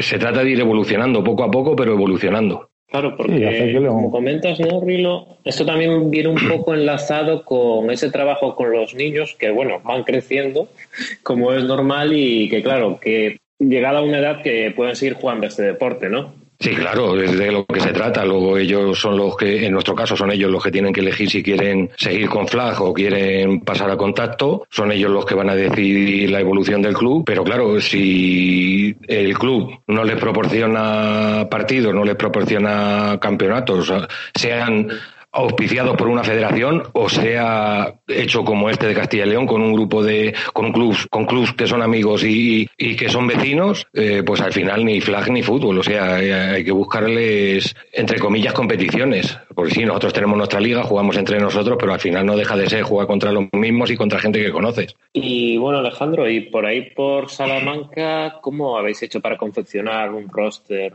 Bueno, pues actualmente estamos pasando una, malas, una mala racha, como imagino todos, por la situación que nos toca vivir en cuanto a entrenar y encontrar gente. Pero nosotros empezamos un grupo de amigos que nos gustaba el fútbol americano, nos gustaba verlo y decidimos pues practicar, probar y del boca a boca, a través de redes sociales, fuimos llegando a más gente, más gente y hasta que juntamos un grupo curioso y, no sé, contactaron con nosotros y dijimos, venga, yo creo que estamos preparados para dar el paso y fundar un equipo, crearlo, competir e ir para adelante. Y eso es lo que queremos también con, con este campeonato y con todo en lo que participamos, eh, crecer y hacerlo todavía más grande. Y un, también un apunte a lo que ha dicho mi compañero Rilo, tenemos que tener en cuenta, vi un, un, post eh, muy, muy interesante en SH, en ASH Fútbol, que decía que el futuro de los equipos son los niños. O sea, sin una base que sustente este, estos equipos, el equipo acaba muriendo, como yo creo que ha pasado con, con los toros de Salamanca.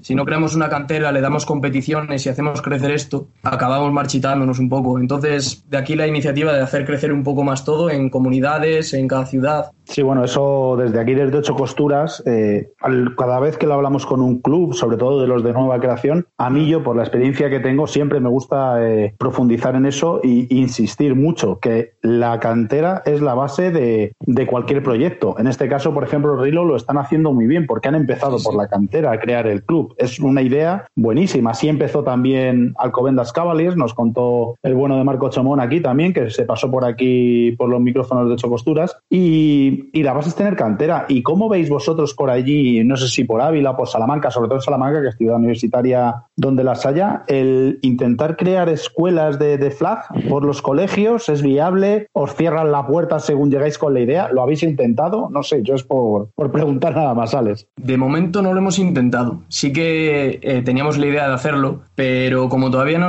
estamos del todo asentados como equipo y estamos un poco con la liga entre manos, decidimos dejarlo para la siguiente temporada. ¿Qué pasa? La siguiente temporada es esta y es la, eh, vivimos la situación que nos toca vivir. Entonces este año- lo pospondremos un poco más, porque ahora es difícil llegar a un colegio y ponerle esta propuesta sobre la mesa y que accedan, me imagino. Porque también es un deporte de, bueno, en el que se ju- juega a gran número, tienes que quitar el balón, te vas acercando. Entonces, eh, ahora es complicado, pero sí que lo tenemos en cuenta y, y sa- sabemos y reconocemos que la base del equipo es, es la cantera y es lo más importante. Y desde aquí mi, mi enhorabuena a estos equipos porque han empezado, yo creo que eh, la casa por los cimientos, como, como se debe empezar. Eso es lo, lo más importante, el empezar la, la base con un buen cimiento, con una buena cantera. Y, y en ese sentido, eh, Rilo, tú eres, te has convertido en un experto porque has empezado con chavales, pero claro, te está llegando el problema, como tú acabas de decir ahora. Ya tienes un chaval que ya tiene edad junior, ya 17 años, Eh, pero ya estáis empezando, por lo que tengo entendido, eh, yo por lo que sigo de redes sociales y demás, ya tenéis material, ya queréis hacer contacto. eh, vuestra idea es hacer equipo de tackle, ¿no?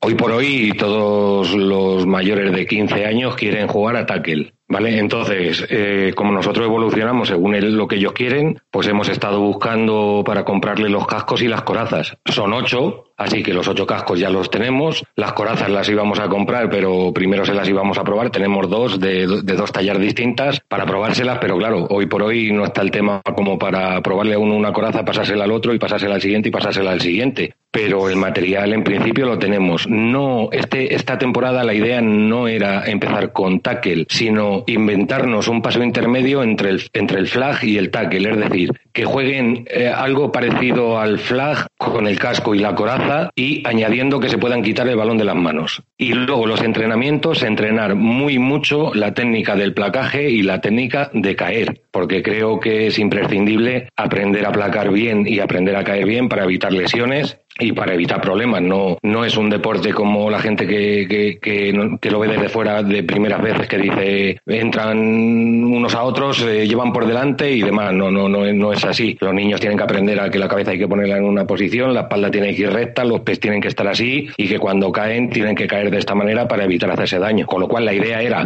empezar eh, no sabría ni cómo llamarlo este año, pero empezar con, o sea, siguen jugando con los flags, pero, pero con casco, coraza, 5 contra 5, las mismas jugadas, las mismas cosas, pero se añade el que se puedan empujar, ni más ni menos, y aprender a placar. Y una vez que sepan placar, y esperando también que, que, que los, los de 15 puedan llegar a 16 o 17 y empiecen a, a, a estar todos, digamos, en una edad en la que puedan competir, pues pues con un equipo junior o senior, pero, pero que no se encuentren, por ejemplo, eh, jugando contacto con 15 años contra gente de 25 o de 30 años. Entonces, eh, hay que avanzar despacio, hay que, hay que avanzar siempre hacia adelante, pero despacio, con cabeza, no hay, no hay prisa. Eso, ahí, ahí tengo yo mis dudas, ¿eh? Eso de jugar al flag con casco y coraza y que se puedan empujar. Yo me imagino que lo podrás controlar porque son críos. Eso lo haces con los mayores y acaba en batalla campal. Ya te lo digo yo de antemano, ¿eh?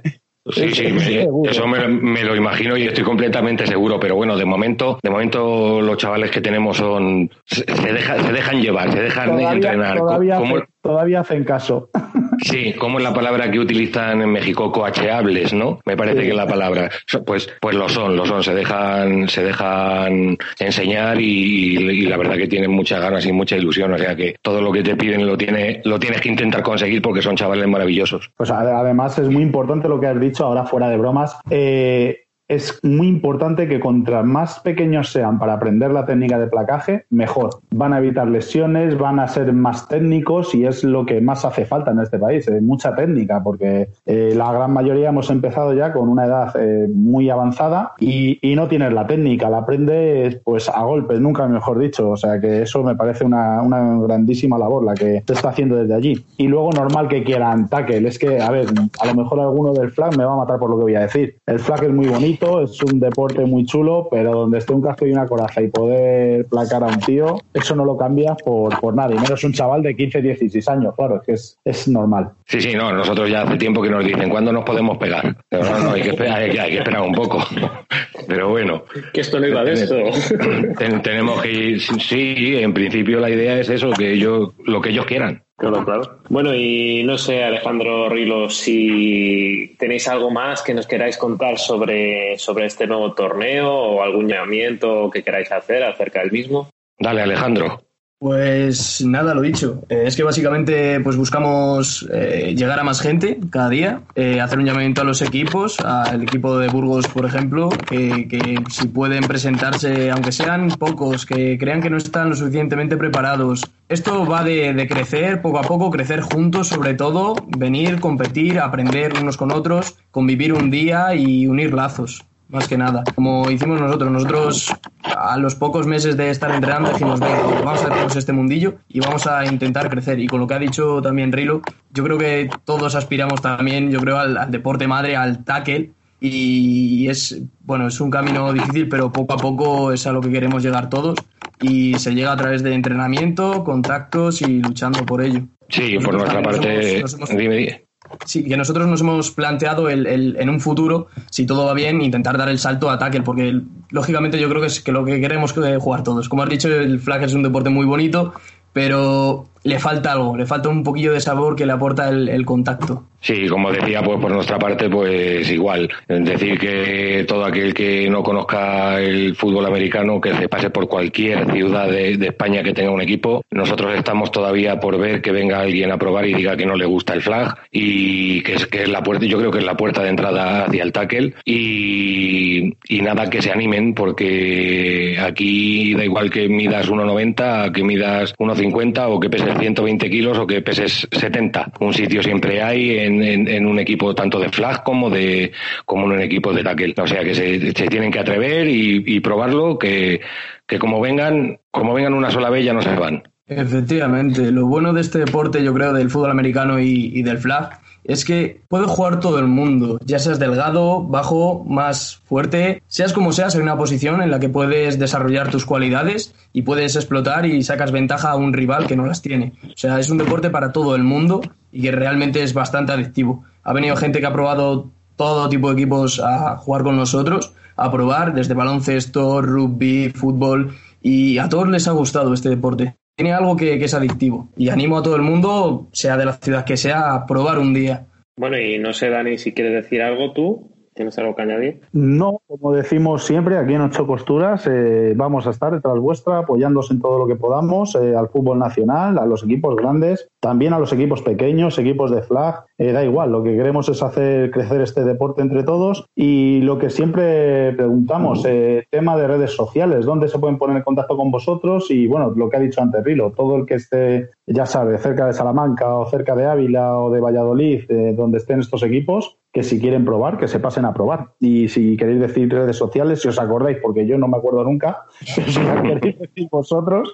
Empiezo yo, os digo, a ver, las nuestras, eh, nosotros estamos en, en Twitter y en Facebook, Grizzlies Ávila, y en Instagram, que hemos tenido que empezar una cuenta nueva porque no sabemos por qué nos han bloqueado la anterior, eh, Ávila Grizzlies. Pero vamos, que supongo que igual que los compañeros de Salamanca, si pones fútbol americano Ávila en nuestro caso, o fútbol americano Salamanca, pues no creo que salgan muchos más de los que somos.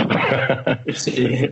Nosotros podéis encontrarnos en Instagram, Facebook y Twitter como Salamanca Vitors. Y bueno, os dejo también nuestro correo por si queréis hablar, informar o preguntarnos cualquier duda, si podéis acercaros a algún entrenamiento o algo, que es vitorsalamanca.gmail.com. Pues ya está, por mi parte yo ya lo tendría todo también. Nada más agradecerles que se haya pasado por aquí, por ocho costuras. Muchas gracias a vosotros por dejarnos estar un ratito con vosotros también. Muchas, gracias, eh, por, por invitarnos y visibilizar un poquillo eh, nuestros pequeños equipos.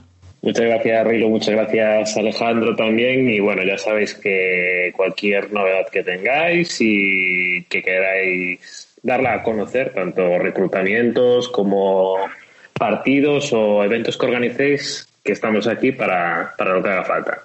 Perfecto, perfecto. Un abrazo. Muy bien. Muchas gracias. Hasta luego.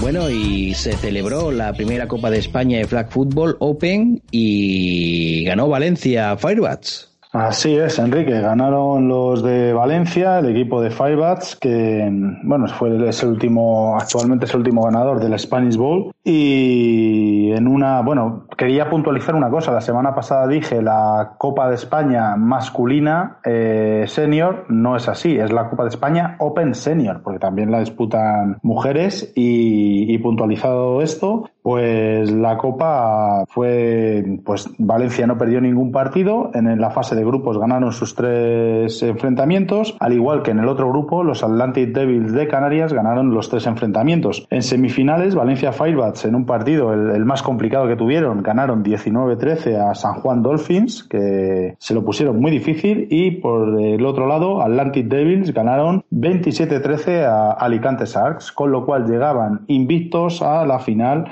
Valencia Firebats y Atlantic Devils, pero en una final que se prometía muy disputada, los de Valencia pasaron por encima de los canarios, eh, yendo a, ponerse 31-0 en el marcador y pudiendo anotar al final del todo nada más los, los canarios, Atlantic Devils, dejando el resultado final en un 31-6 con un Alejandro Silvestre que fue elegido MVP del torneo con dos touchdowns y un claro dominio por parte de la defensa de, de Valencia Firebats.